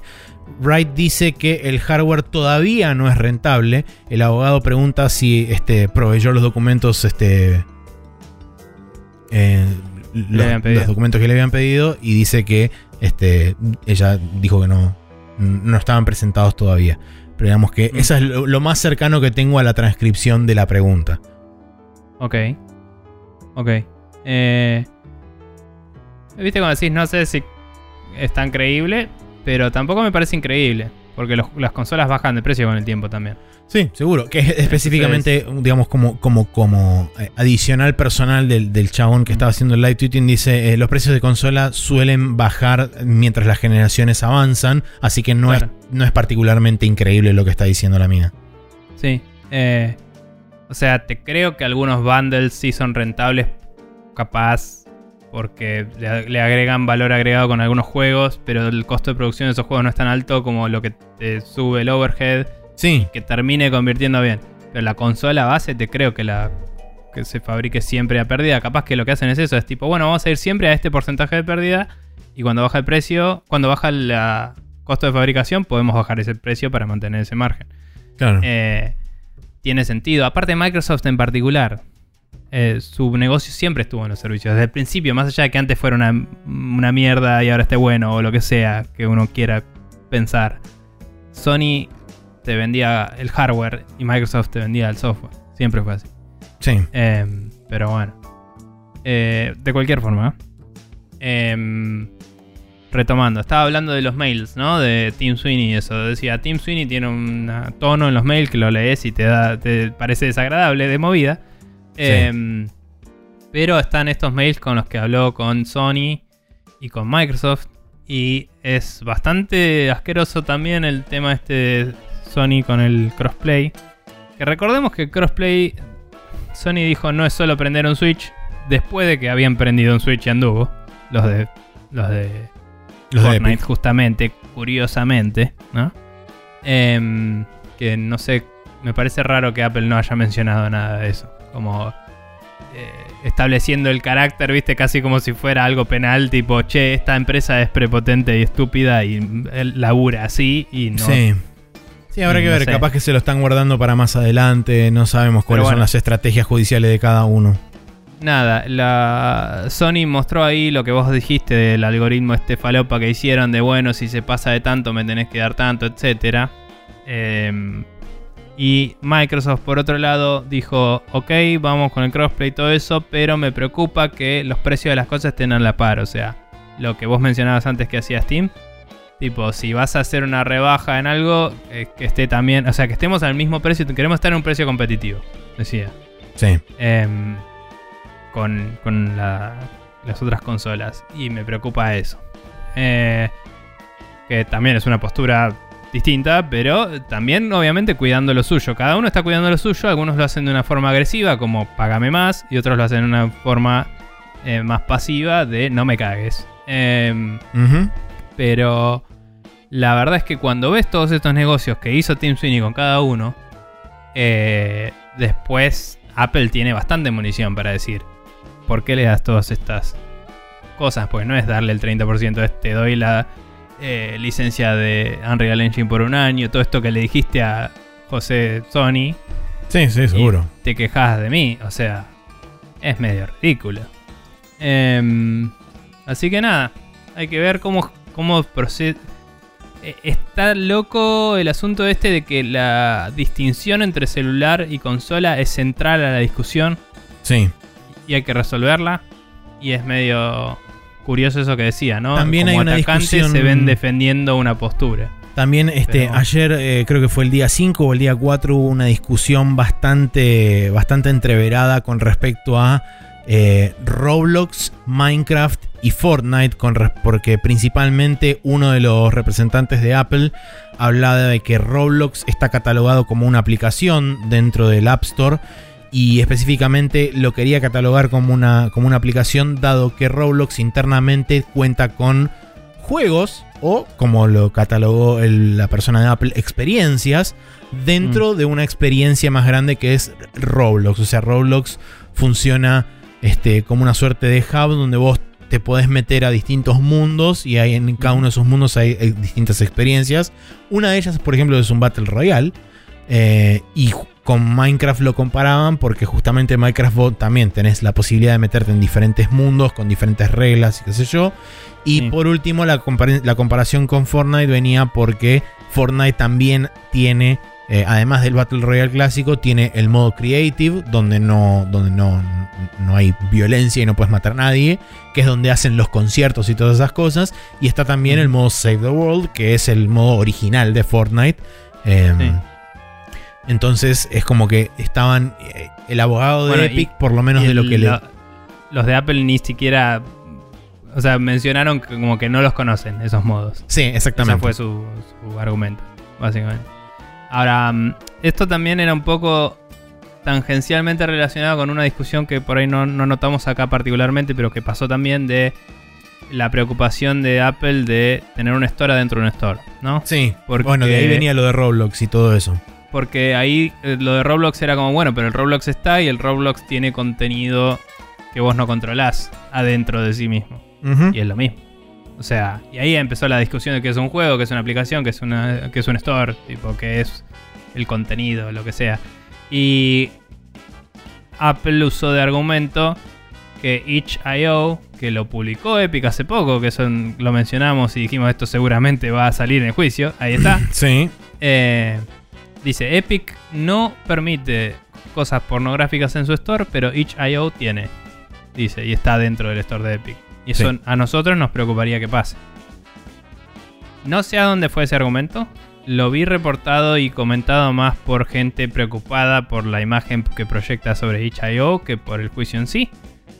Específicamente porque itch.io es una comunidad muy pro LGBTQ, etcétera, que explora mucho. con- eh, o sea, hay muchos juegos que exploran cosas de sexualidad, identidad sexual y todo eso. Exacto. Y decir hay porno acá es reducirlo a, Es reductivo.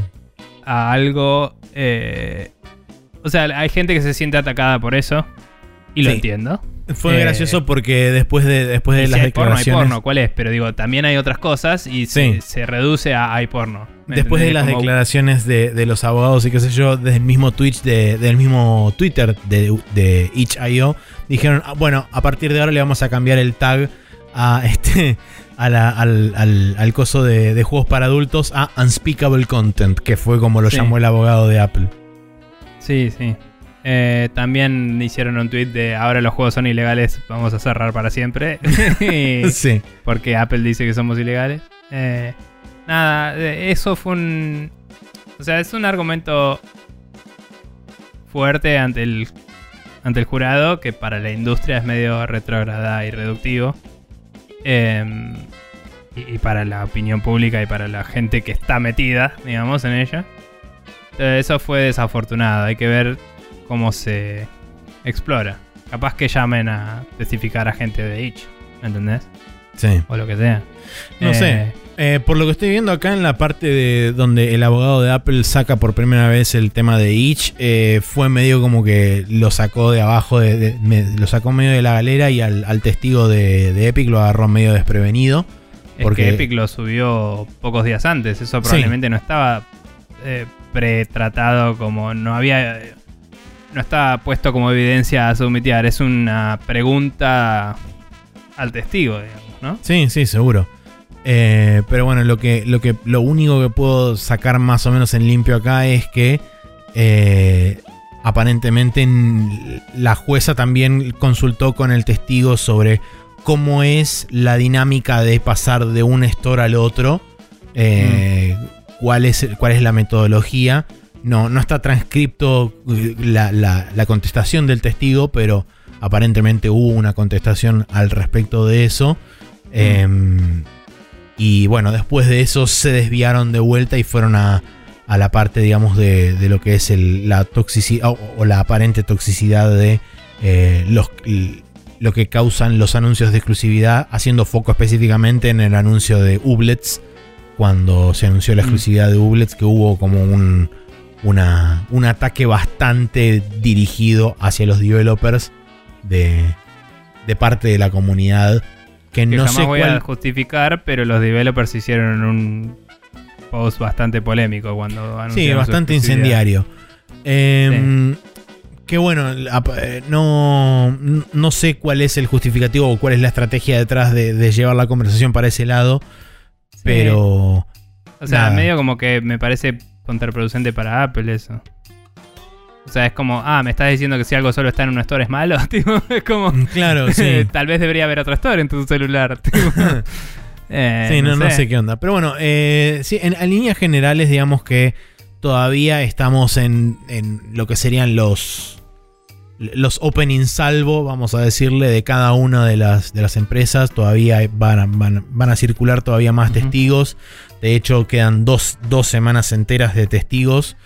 Eh, Digamos, Creo que ya, o sea, seguramente surjan más temas, ¿no? Pero creo que ya tenemos el marco referencial que se necesitaba, ¿no? Como decíamos. Eh, se hicieron esas preguntas boludas de baseline de qué es una consola, qué es qué sé yo, bla, bla, bla, que las tienen que hacer, como decíamos también. Y, eh, y ya sabemos que una de las cosas más centrales al impacto del, del juicio es que qué tipos de stores se ven afectados por esto. Porque si- eh, la distinción entre celular y consola, eh, la jueza misma dice que no, no está establecida. Em, porque hablaba, creo que el argumento de la jueza, no leí exactamente lo que dijo, pero creo que el argumento por lo que escuché en Jimquisition de esto era más bien de que. Porque eh, Epic dijo, bueno, pero las consolas se venden a pérdida y Apple saca ganancia con sus hardware. Son business models distintos, son distintas cosas. O sea, una consola tiene que sostenerse con el software y pagar licencia. Sí. Eh, es un argumento bastante válido, diría. Eh, Sí, si también. le- si así a face value, ¿no? Tipo, te lo dan y es como, sí, tiene sentido. Pero la jueza dice que el business model sea distinto no significa que sean distintas cosas. Digo, significa Claro. que se manejan distinto. Pero es un store digital y es controlado por una persona y es lo que le dicen Walled Garden allá, viste que le gusta usar palabras productivas para todo. Pero Sí. bueno, es tipo, es un eh, lugar, Es un ecosistema cerrado. de un store que manejan ellos mismos, que ellos mismos curan, que ellos mismos determinan que entra y que no entra y te cobran por ello. Y a unos le decís que sí y a otros le decís que no, ¿por qué? Y esa pregunta no está contestada todavía y es un poco eh, crucial. Cuando eso Bueno. se resuelva, medio como que, no te digo que el veredicto es al segundo, pero el, se le cae el caso o no a Epic. Sí, pero también este, tenés cosas como, por ejemplo, la, la- la interjección que hizo la, la jueza cuando estaban hablando del modelo de Netflix y hablando específicamente con Lori Wright sobre la, app de Xcloud que fue prohibida Ah. de parte de Apple. Eh, Mm. Es interesante porque la jueza se mete durante la conversación que estaban teniendo la, la, la abogada de. o el abogado de Epic con este, la, la testigo de Microsoft. Dice que la, la jueza se, se mete y pregunta, eh, porque está confundida, sobre por qué Apple requeriría una, una aplicación separada para cada juego. Dice, yo puedo usar Netflix o una app nativa y puedo ver un montón de diferentes películas o series de televisión. Eh, Mm. Es por eso que ustedes decidieron no... eh, eso es porque decidieron usar el modelo de suscripción, le pregunta a Lori Wright. Y Lori Wright le responde, la de Microsoft, dice, no, nosotros queríamos usar el modelo de Netflix. Pero Apple le, le permite a Netflix hacer lo que hacen, o sea, eh, proveerte de varias series y, y series de televisión, pero no nos deja hacer a nosotros lo que Netflix hace. Entonces, eh, que nosotros requerimos hacer una separación, una aplicación separada por cada título eh, que tiene que ser bajado independientemente y puesto en el teléfono. Sí. Entonces- y cada una pagar su. Y cada Eh. una pagar su royalty correspondiente, qué sé yo. Y mantener Sí. cada una updateada y todo eso. Entonces, eh, esos, esos tipos de cosas también. Muy buena observación de la jueza, diría. Sí. Em, que también algo más sobre eso había. Eh, a ver si me acuerdo. Sobre el modelo de Netflix y eso. Em, porque habían charlado de. Algo más de un double estándar de Apple, me parece. Bueno, estaba había algo de una aplicación de yoga también. ¿Cómo era eso? Eh, sí, la del testigo de la aplicación de yoga estaba. Espérate que no me acuerdo. Creo que estaba en el día 3 también. Claro, ese Eh, lo- no, lo, no lo tengo presente porque ese día no estaba tan atento. Sí, eso yo lo, lo leí más que nada al pasar también, Mm. porque no fue un día que fue medio complicado para mí. Eh, Sí. Pero lo, lo- lo que sí recuerdo haber leído el día 3, la parte de, de, de Lori Wright, que es este todo lo de Xcloud y demás. Pero bueno, ahora no lo estoy encontrando, pero sí, Sí. fue creo que en el día 3. Había algo más sobre lo de Xcloud que ahora no me estoy acordando. pero. mm, Pero sí, eh, medio como que ni lo habíamos mencionado todavía. Y sí, está en el aire pendiente todo esto también. Em, O sea, hay, hay varias puntas creo que de las cuales Epic se puede agarrar para formar un caso. Vamos a ver cuál es la estrategia de cada una. Por un lado está la de Stores Within Stores de Roblox con Minecraft y poniéndose al lado ellos con ahí Fortnite. está, perdón. Eh, había un argumento que no sé si se dijo en el juicio o si fue una opinión emitida en uno de los medios que escuché. al respecto, pero hablaban de que Netflix tiene la boludez esta. Boludez. Tiene la cosa esta de Bandersnatch y tuvo una de Minecraft y no sé qué. Son interactivas, inclusive. Y que técnicamente corren código, que es medio del argumento imbécil de Apple, ¿no? Eh, todo corre código si están corriendo en un software, pero bueno, no importa. Eh, y, y como que eso se puede y un juego no, y ahí es medio como que discutieron un rato que es un juego también. Tipo, por eso. Porque es una experiencia interactiva y, y Eh, unas acá sí está. y otras no.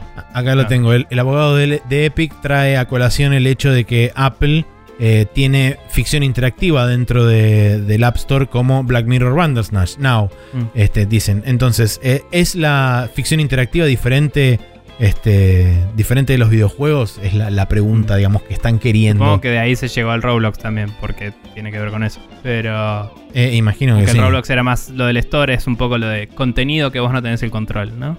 Eh, Sí. Sí, fue dentro de la misma declaración de, de Lori Wright, o sea, todo lo que tiene que ver con, con la, la chabona de Microsoft. Fue, fue el, fue el día, digamos, más, más suculento en cuanto a información y a idas y vueltas el día 3. sí.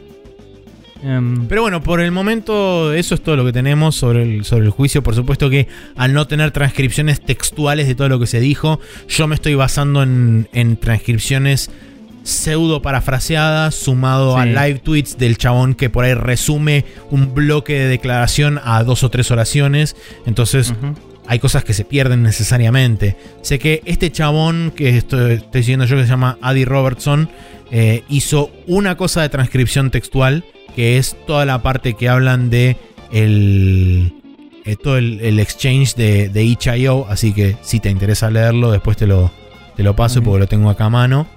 Te lo paso acá a través del coso. Eh, porque mm, mm, me interesa, a mí personalmente me interesa leerlo porque puede llegar a ser una punta de la cual Apple se agarre para que alguien quiere pensar en los niños y toda esa boludez. Eh, y cómo también eso puede llegar a repercutir indirectamente sobre itch.io. eh, si es Sí. que puede o no. ¿Viste cuando decís? Y ahí voy y te digo, bueno, yo me puedo bajar el Chrome en tu celular y mirar todo el porno que quiera. Lo puedo ver en tu. En, en tu Sí, en el Safari browser. puedo poner Pornhub y puedo ver este a Claro. través de Safari, o sea. O sea, no. me parece. No te digo, ah, se desarma inmediatamente, pero me parece que hay argumentos bastante básicos para desarmarlo. Que Apple puede tener su respuesta armadita, ¿no? Porque son tan básicos que seguramente los tienen en cuenta. Pero. Me parece medio insostenible eso. Em, qué sé yo. Igualmente. No sé, me preocupa el scope de lo que puede impactar en la industria, pero me fascina todo lo que está pasando. Eh, y fuera de... eh, o sea, lo peor que puede pasar de todo, entre comillas, sería que se le diera 100% de la razón a Apple y no cambie nada. ¿Me entendés? Y... Porque... No sé si es lo peor que puede pasar. Es, es lo más choto que puede pasar, voy a decir. Lo peor que puede pasar es que se dé rienda suelta que cualquiera pueda hacer una historia en cualquier lado y eso destruya la industria por todos lados. Sí. Eso sería lo peor que puede pasar. O lo mejor. Que digo que la destruya sería lo peor. Que la reconfigure probablemente sería algo positivo. Pero no. se- yo creo que jodería muchas cosas que sacudirían el tablero de, de un nivel que algunas empresas pueden no caer bien paradas. ¿Me entendés? No las grandes, pero algunas sí, empresas seguro. Va- intermedias. O sea, si se altera de alguna forma significativa el status quo, seguramente va a haber un montón de gente que va a terminar desparramada por el piso en Mm. pelotas con el culo al norte. Eso está clarísimo. O Ahora, sea, ponele Microsoft, creo que va a ser el que más ileso va a salir siempre porque tiene el Game Pass.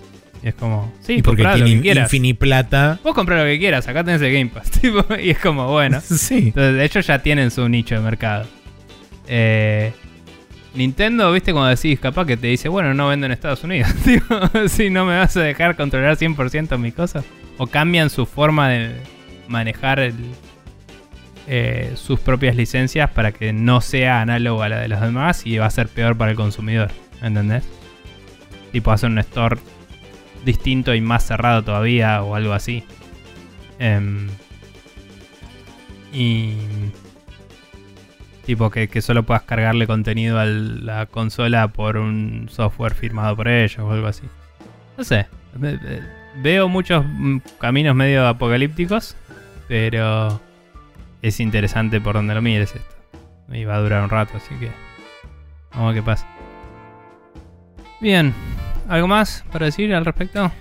No, no, estaba leyendo así rápidamente la, la transcripción de- del intercambio entre de lo que te pasé de itch.io y es, es interesante porque si bien Ah. se manejan todo en, hipe- en hipotéticos y con bastante hipérbola y demás, eh, plantea una situación que podría llegar a ser real si se dan ciertas circunstancias. Entonces es como, bueno, ok, ¿cuál es? Sí, es que ese es el argumento de Apple. Es tipo, yo protejo a la gente de estos casos.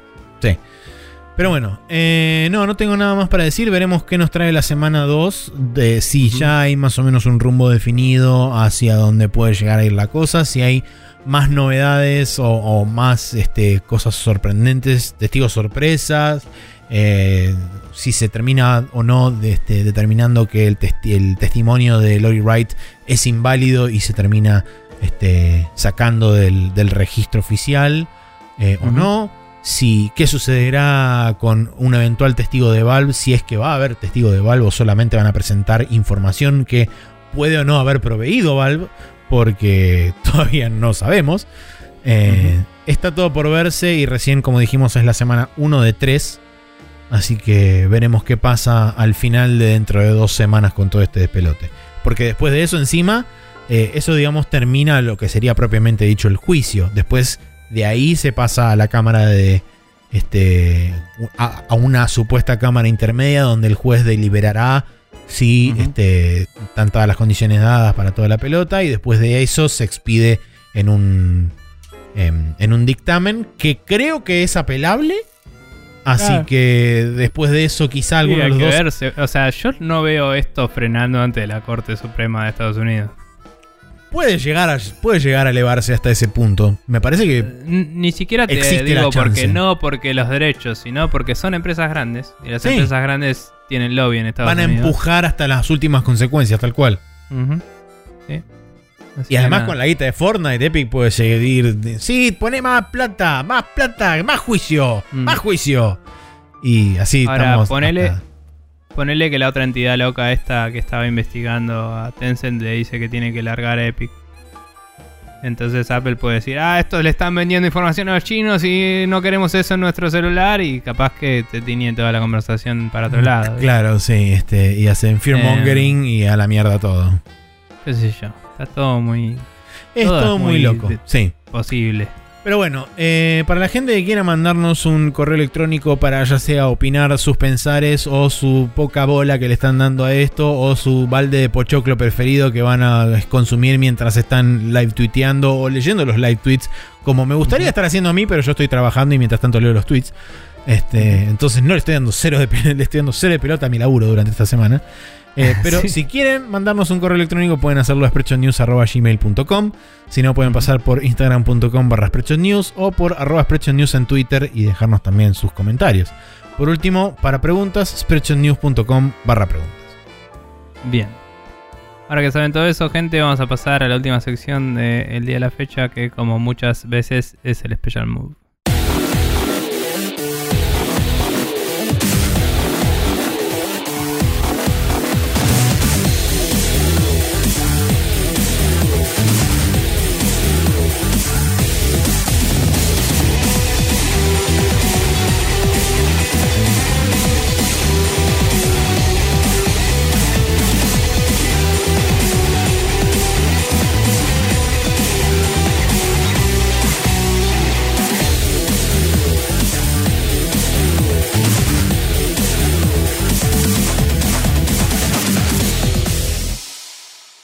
Vuelta acá en el Special Move donde tenemos para recomendar las fuentes que estuvimos usando el día de hoy, básicamente. Sí, si les interesa Eh. seguir todo el conventillo este y el super culebrón de Epic versus Apple, tenemos varias fuentes. Yo por mi parte tengo el Twitter de Adi Robertson, que es la persona que estuve yo siguiendo haciendo live tweets.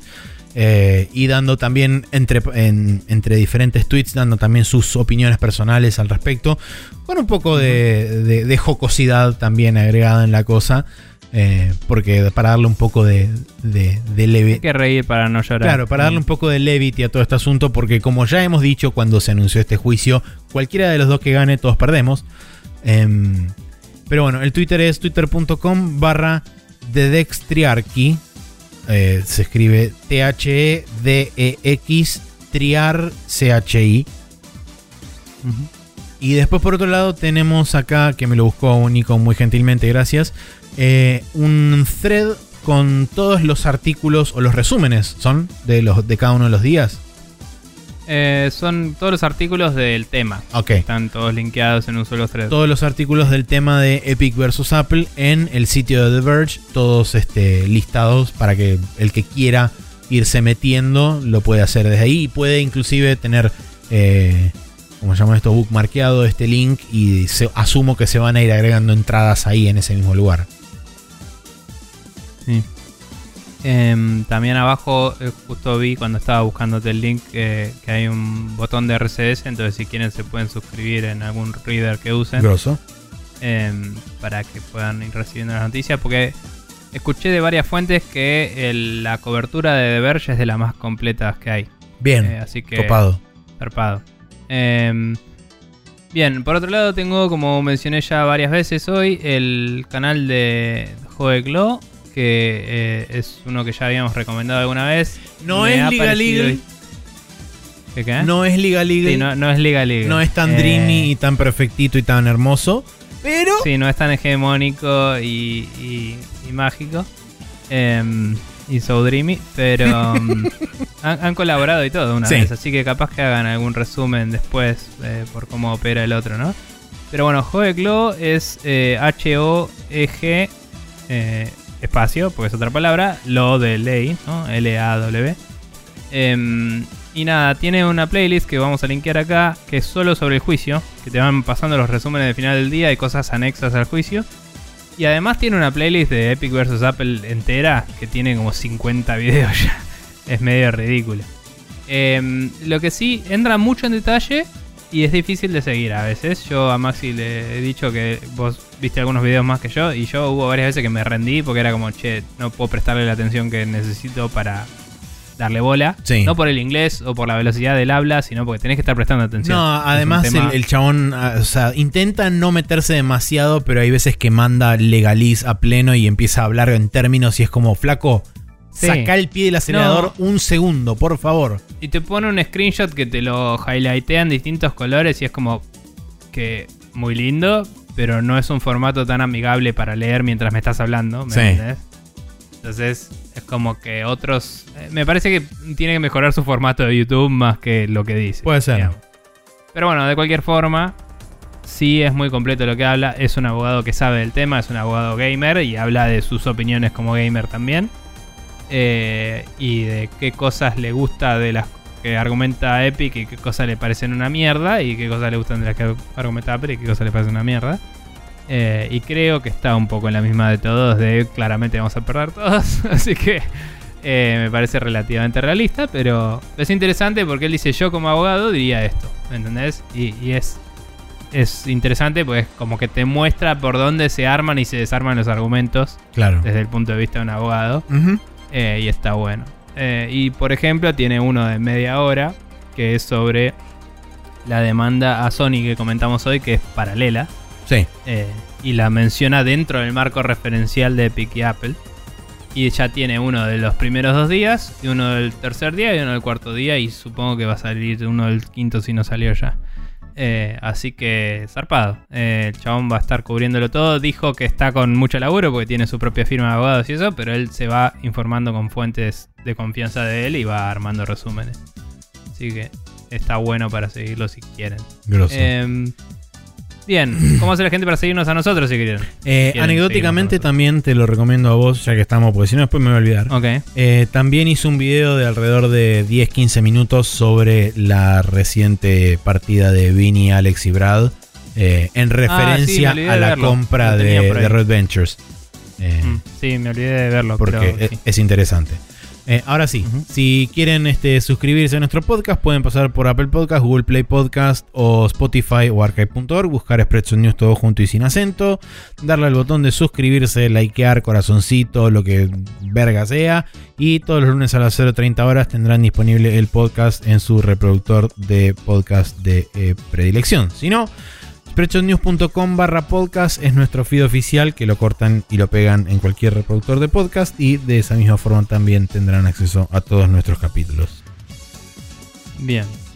Eh, sabiendo todo eso, eh, voy a hacer una recomendación más, que es que eh, denle bola a Giant Bomb. Está buenísimo y, y está genial. Y estamos tristes de verdad, no es que es tipo, oh, Sí. no, qué lástima. Como que esto está buenísimo y se va gente recopada de ahí. Pero bueno, ojalá que sigan bien. Y si no lo dieron bola nunca, se perdieron de grandes cosas que pueden ir y ver cuando quieran, porque tienen un archivo estúpidamente gigante de cosas.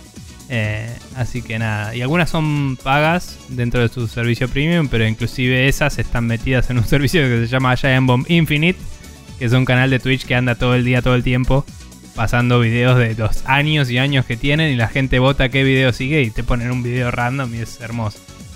Eh, nada, es, es precioso. Y aguante. Em, Ahora sí, nos vemos la semana que viene. Seguramente esto continúe por un rato. Así que Mínimo tres semanas. eh, las discusiones irán por ese lado casi seguro. Eh, pero Salvo que no haya demasiadas no- novedades al respecto. Sí, igualmente. O sea, por lo menos noticias va a haber. Sí. No sé si discusiones. Pero bueno, igualmente, justamente, si quieren que hablemos de algo en particular y eso, no duden en comentar. Y nos veremos la semana que viene. Como siempre, en Expression News.